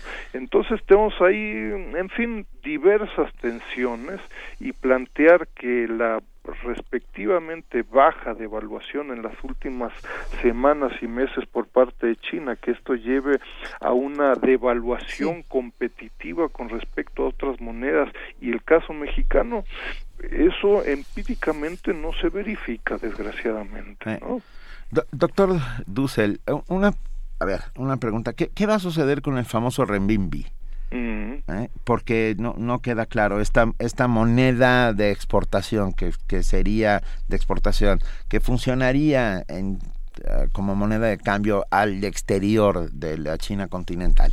Sí, mira, de nuevo eh, eh, el, el, renminbi está siendo eh, utilizado ya como una de las monedas crecientemente de intercambio global. Y yo a mí me parece que China como lo ha venido haciendo en las últimas décadas empieza con procesos de aprendizaje no es decir no es que por ley de un día al otro el renminbi se internacionaliza sino que empieza a utilizar su moneda en relaciones bilaterales con Venezuela, con Brasil, con Argentina, con diversos países, empieza a crear eh, bolsas de valores eh, con ajustes, con procesos de aprendizaje, como lo hemos visto en las últimas semanas y meses, en donde se han derrumbado las bolsas, pero de nuevo, a diferencia de otros países como la Unión Europea o Estados Unidos, eh, en fin, los efectos que pudiera hoy todavía tener esta esta eh, caída de las bolsas es muy inferior a otros países, ¿no? Entonces, lo que estamos viviendo son procesos de aprendizaje por parte de las autoridades monetarias, por el Banco Central, eh, con errores en muchos casos, ¿no? Es decir, declaraciones y en donde de pronto hay caídas del tipo de cambio, pero recordemos, en los últimos seis años, eh, perdón, seis meses, prácticamente el último año, dos años, prácticamente todas las monedas a nivel global se han devaluado en forma significativa con respecto al dólar estadounidense, ¿no? Y ahí el, la moneda china no ha sido una excepción. Okay. Mire, no, nos escribe, todos los días hacemos comunidad con nuestros radioescuchas. Claro. Aisit Sug nos le pregunta, ¿qué pasaría en el sector farmacéutico, los genéricos, por ejemplo? Mm. Mira, nos hicimos hace un par de años ya hay un estudio largo sobre el tema de la industria farmoquímica farmacéutica, pero es uno eh, de los sectores en donde China en las últimas décadas eh, ha logrado, eh, en fin, convertirse en uno de los principales productores y proveedores a nivel global en el sector farmoquímico, que son los insumos y las sustancias activas para la farmacéutica y, y en la mayoría de los casos sin marcas propias, ¿no? Entonces uno pudiera, eh, lo que hemos vivido en los últimos años ha sido, en fin, crecientes importaciones eh, por parte de China en este sector y un fortalecimiento de China, al igual que eh, en sectores como hilo textil confección, autopartes, electrónica, etcétera, ¿no? Y eso para nosotros implica, eh, ¿qué, implica? Porque, bueno, pues también nosotros somos eh, manufactureros, entonces, ¿qué, ¿qué, implica para, para México? ¿De qué lado vamos a estar a la hora de las transacciones?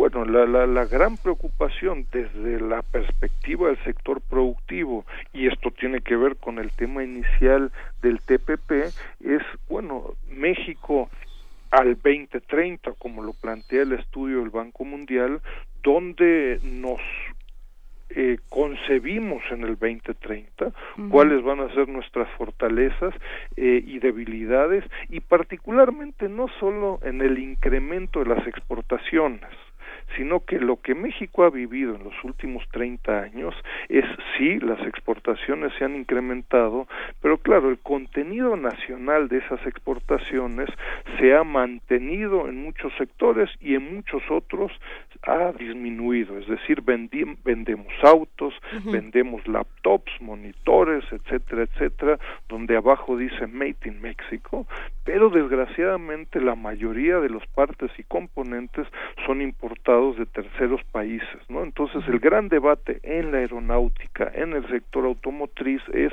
eh, cómo vamos a lograr en el corto y mediano plazo eh, incrementar el valor doméstico, el valor agregado doméstico nacional en estos sectores en una creciente competencia con los países del TPP. Ahí Vietnam va a jugar un papel particularmente relevante y con otros países que no son del TPP como el caso particular de China, ¿no? Esta respuesta en el en el TPP no se da. ¿No? Es decir, qué instrumentos, qué estrategias en el corto, mediano y largo plazo se van a implementar para hacer frente a la competencia de estos monstruos, ¿no? Es decir, China hoy en día, para dar una idea, está produciendo casi 24 millones de autos, ¿no?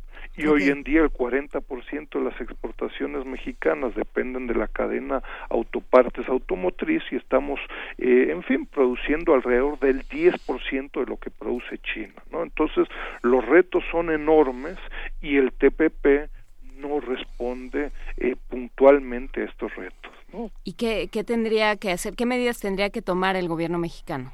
Mira, lo que pasa es que sorprende el TPP pudiera tener al menos los efectos que tuvo el Telecan hace 22 años.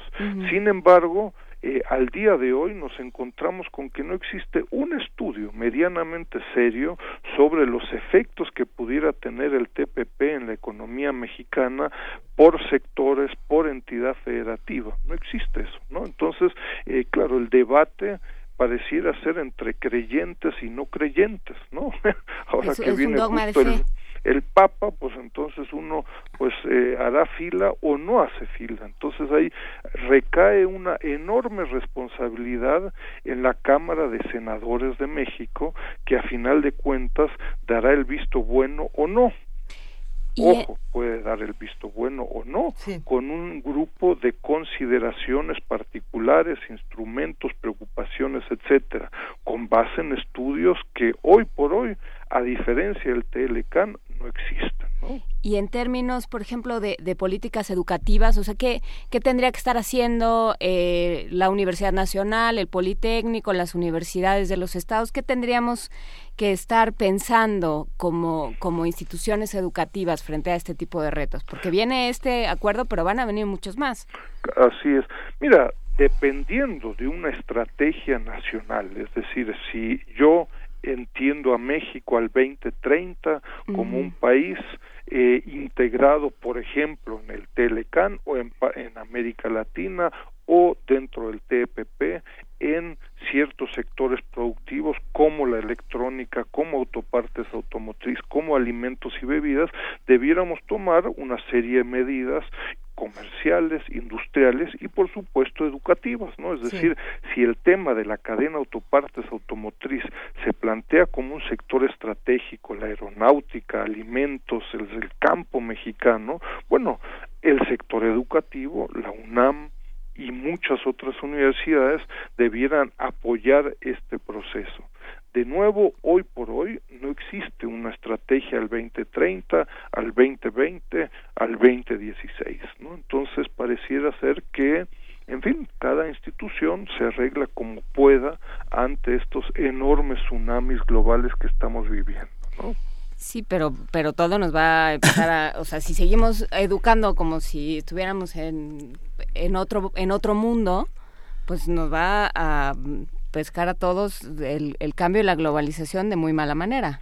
Sí, bueno, nos ha pasado digo hemos estado trabajando en el Sechimex con eh, empresarios del sector juguetero con la cadena hilo textil confección y muchas otras los cuales han perdido masivamente eh, empleo en una cantidad de entidades federativas eh, y en donde la coordinación entre el sector público el sector académico este y, y el sector empresarial pues ha sido muy limitada no entonces en el mejor de los casos, instituciones como la UNAM, por ejemplo, lo, lo vivimos día a día, están haciendo esfuerzos en vínculos con China, eh, con un proceso de internacionalización, etcétera, pero el vínculo como parte de una estrategia de corto, mediano y largo plazo, me parece que en el mejor de los casos es muy limitado. ¿no?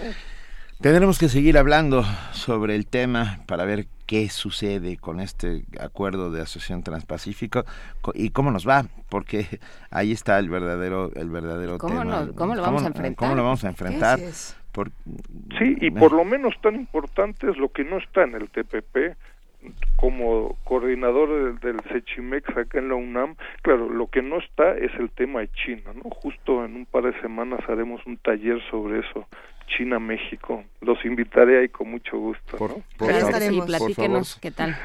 Bueno. Venga, pues muchísimas gracias, un enorme abrazo. Enrique Dussel, profesor investigador de la Facultad de Economía, director del Centro de Estudios China-México de dicha facultad. Hablemos muy pronto. Con mucho gusto, muchas gracias. Hasta luego, que esté muy bien. Hasta luego.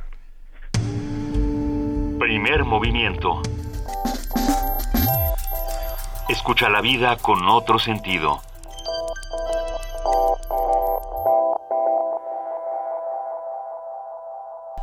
Son las, ¿sí?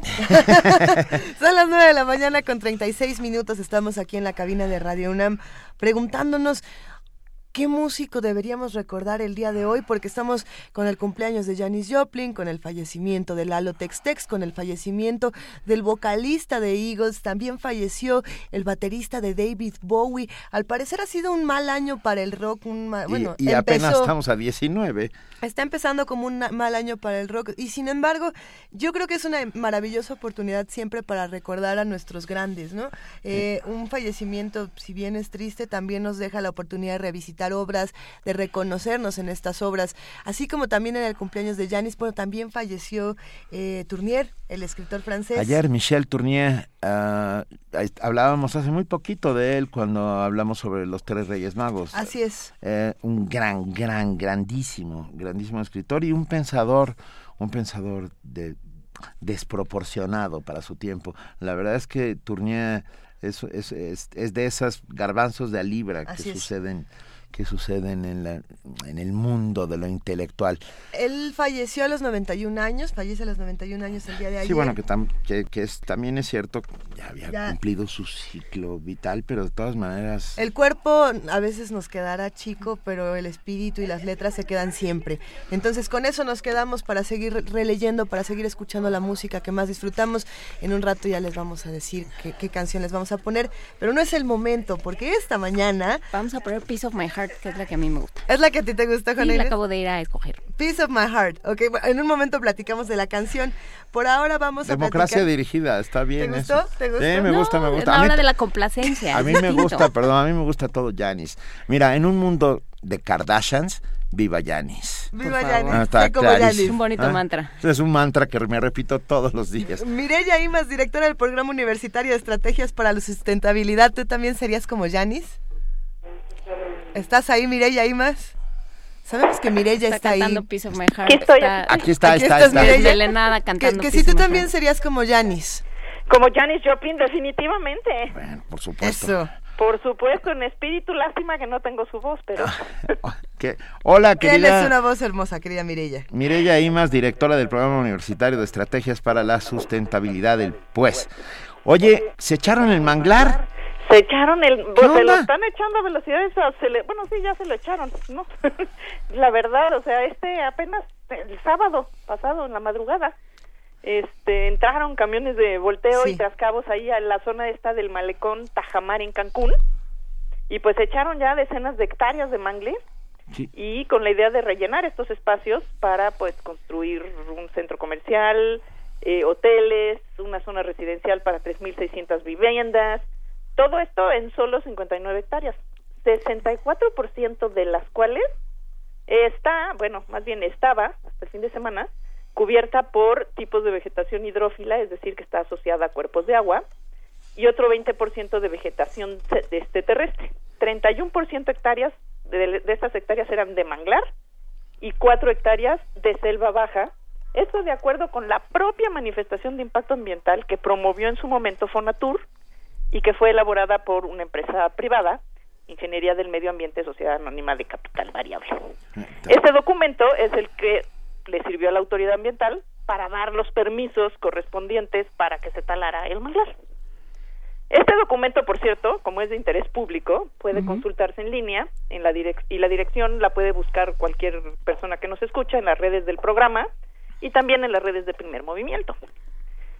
Es importante decir que existen disposiciones legales, legales para regular los desarrollos en esta zona, como por ejemplo el Acuerdo de Coordinación para el Ordenamiento Ecológico de la región denominada, denominada Sistema Lagunar Nichupte, que es donde está este tema de la deforestación del manglar.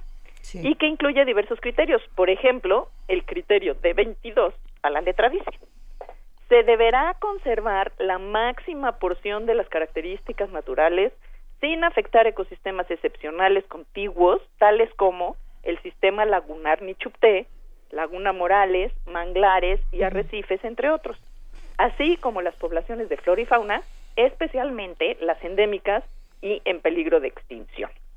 Ante lo cual, la manifestación de impacto ambiental eh, que presentó Fonatur responde con esta perla, y cito, el predio no es un ecosistema excepcional, ya que corresponde a un mosaico complejo de condiciones ambientales que han resultado de afectaciones y modificaciones, y entre paréntesis comentamos nosotros, mismas que hizo Fonatur. Sigue la cita. La zona donde se desarrollará el proyecto forma parte del área de crecimiento de la ciudad de Cancún. Por lo tanto, la pérdida de espacios naturales es una tendencia irreversible, dice el documento.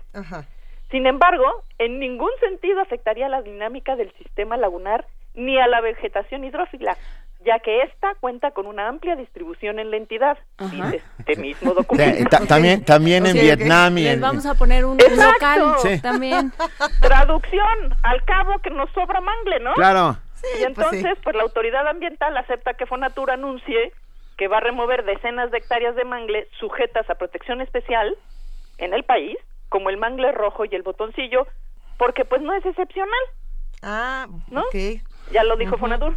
Y Ah. acepta también que se diga que no se afectará el sistema lagunar, ni Chupté, que colinda con el predio y que además es un sitio Ramsar, es decir, forma parte de la Convención de Protección de Humedales protegidos internacionalmente, debido principalmente a su alta biodiversidad y productividad. Entonces, bueno, en el año 2007 es importante mencionar que la CONAMP, la Comisión Nacional de Áreas Naturales Pro- Protegidas, eh, realizó una ficha informativa para inscribir a la laguna de Nichupté justamente en esta convención, en la convención Ramsar, por contar con selva baja caducifolia y por albergar especies de flora y fauna bajo alguna categoría de protección del entonces NOM 059 ECOL 2001, ahora Semarnat 2010, entre las que destacan, además del manglé, la palma de chit, amenazada, la, la iguana Tenosaurus smilis, amenazada, Cocodrilo. el cocodrilo moreletti y la, y la Ay, rana no. leopardo, que son especies sujetas a protección especial, y la tortuga blanca que está en peligro de extinción, o sea, nada que conservar. No, hombre. Dice la ficha que cada una de estas especies encuentra en esta zona, o sea, la ficha que hizo la CONAMP en su momento, un espacio indispensable para su alimentación y reproducción. Y bueno, nosotros añadimos que estas especies muy difícilmente se van a dar cuenta que este pedacito de su territorio no forma parte del polígono de la zona Ramsar, aunque sí de su área de influencia y que por lo tanto deberían estar limitadas las acciones y modificaciones del entorno. Hay dos argumentos que las autoridades locales como el gobernador Borges han esgrimido para defender el proyecto. Primero, el desarrollo y la generación de empleos. Segundo, que Fonatur y los desarrolladores tienen los permisos correspondientes.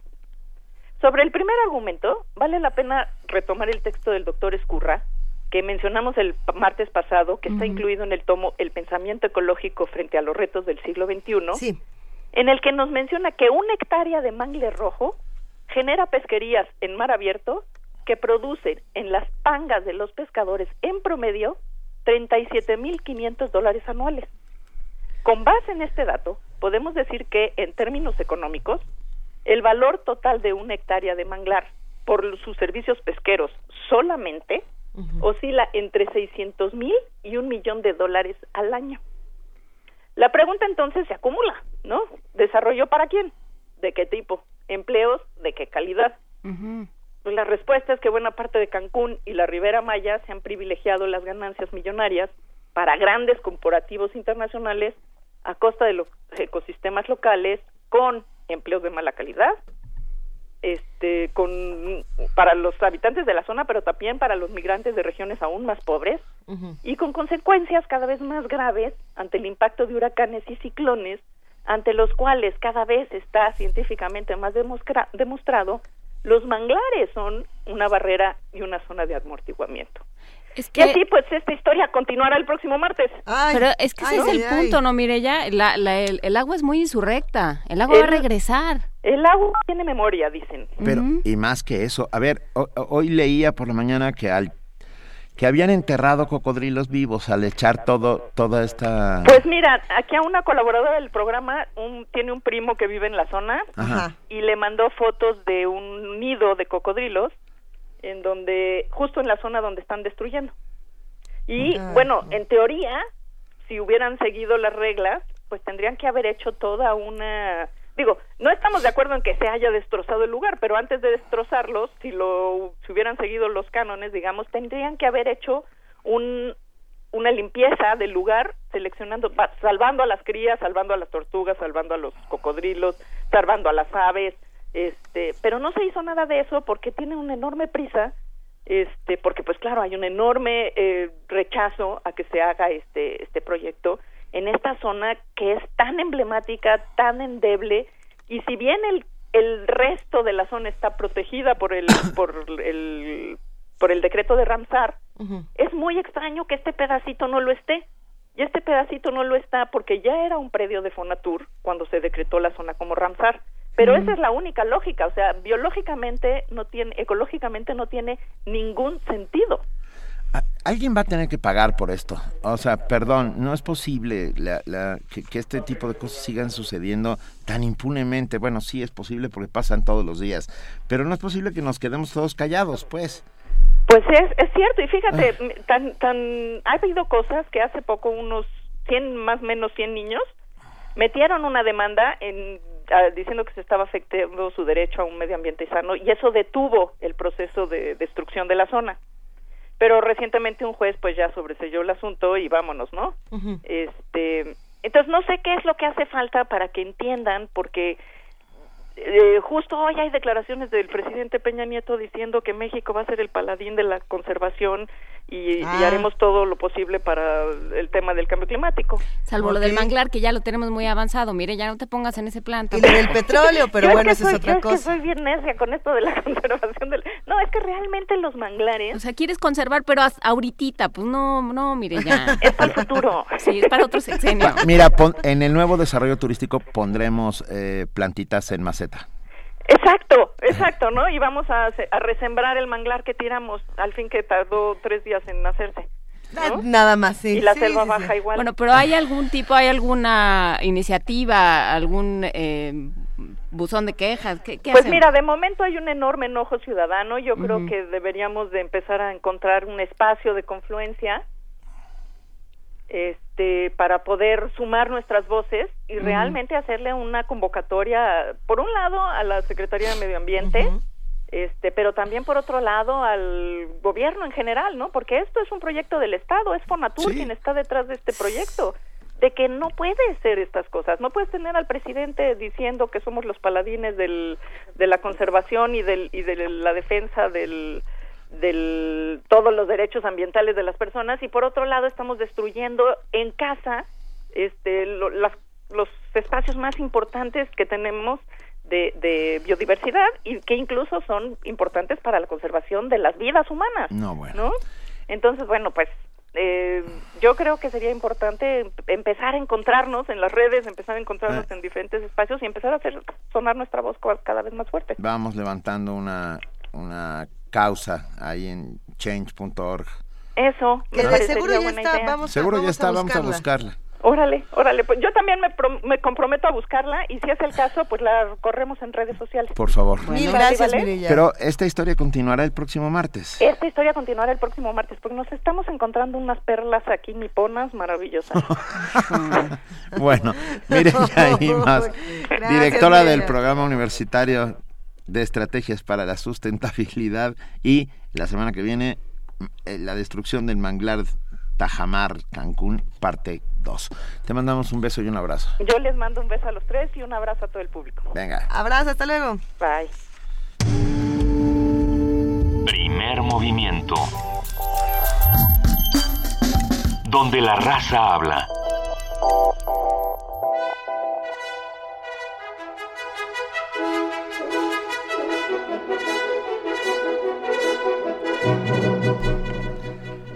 ¿Qué, qué, qué es lo que está ocurriendo? No, no me queda...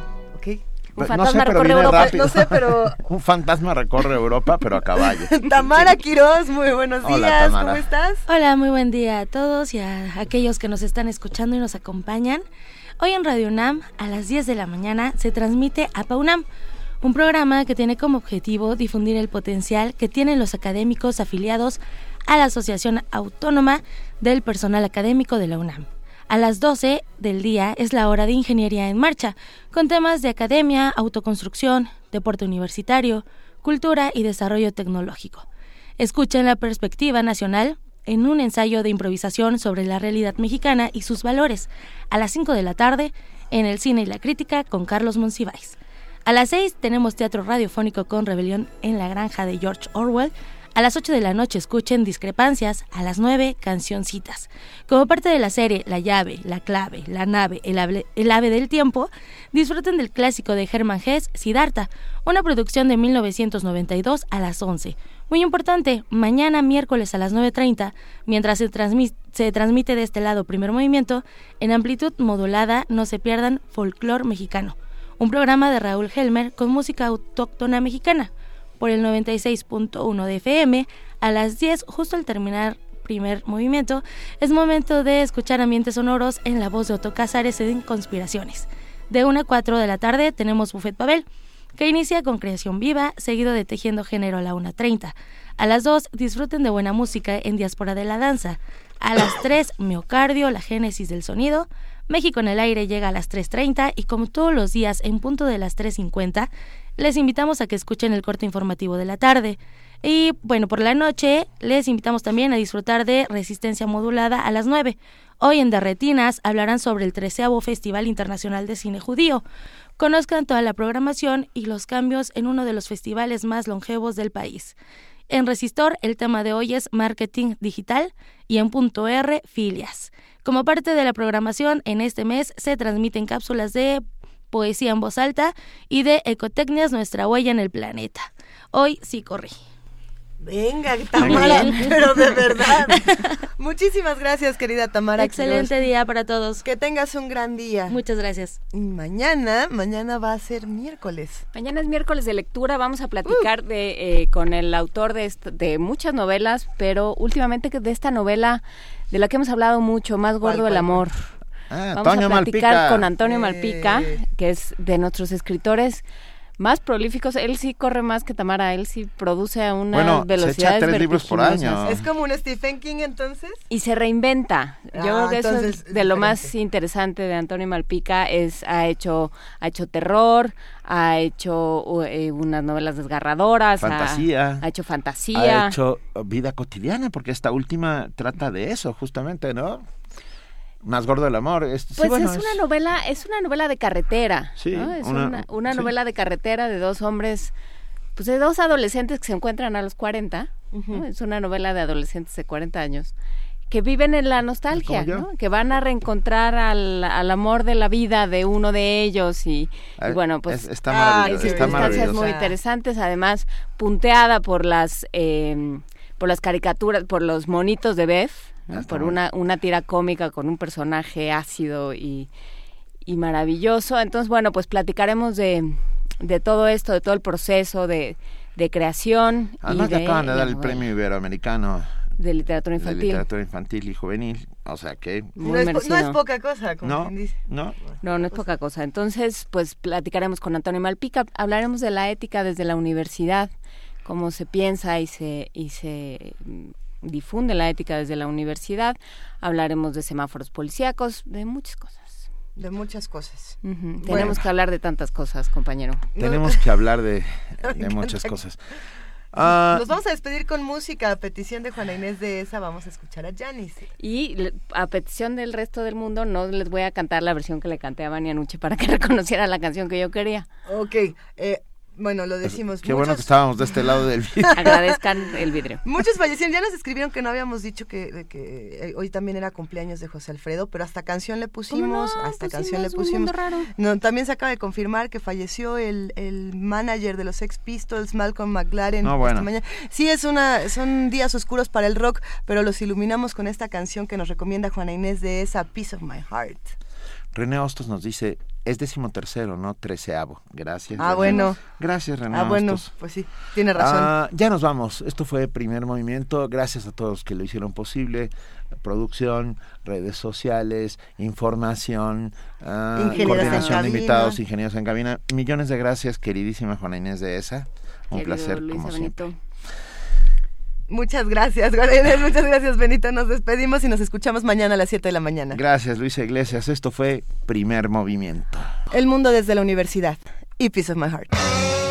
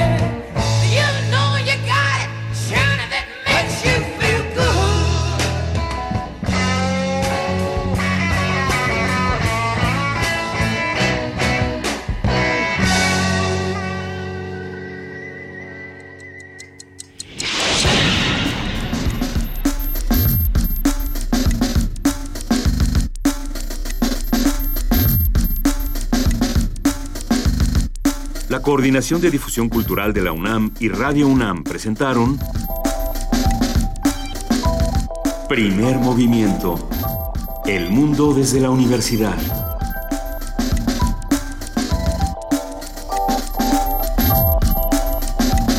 Operación técnica Arturo González. Información Antonio Quijano, Amalia Fernández, Miriam Trejo, Dulce García, Cindy Pérez Ramírez, Cristina Godínez, Abraham Menchaca y Vania Nuche. Producción Silvia Cruz Jiménez, Frida Saldívar, Paco Ángeles y Tamara Quirós.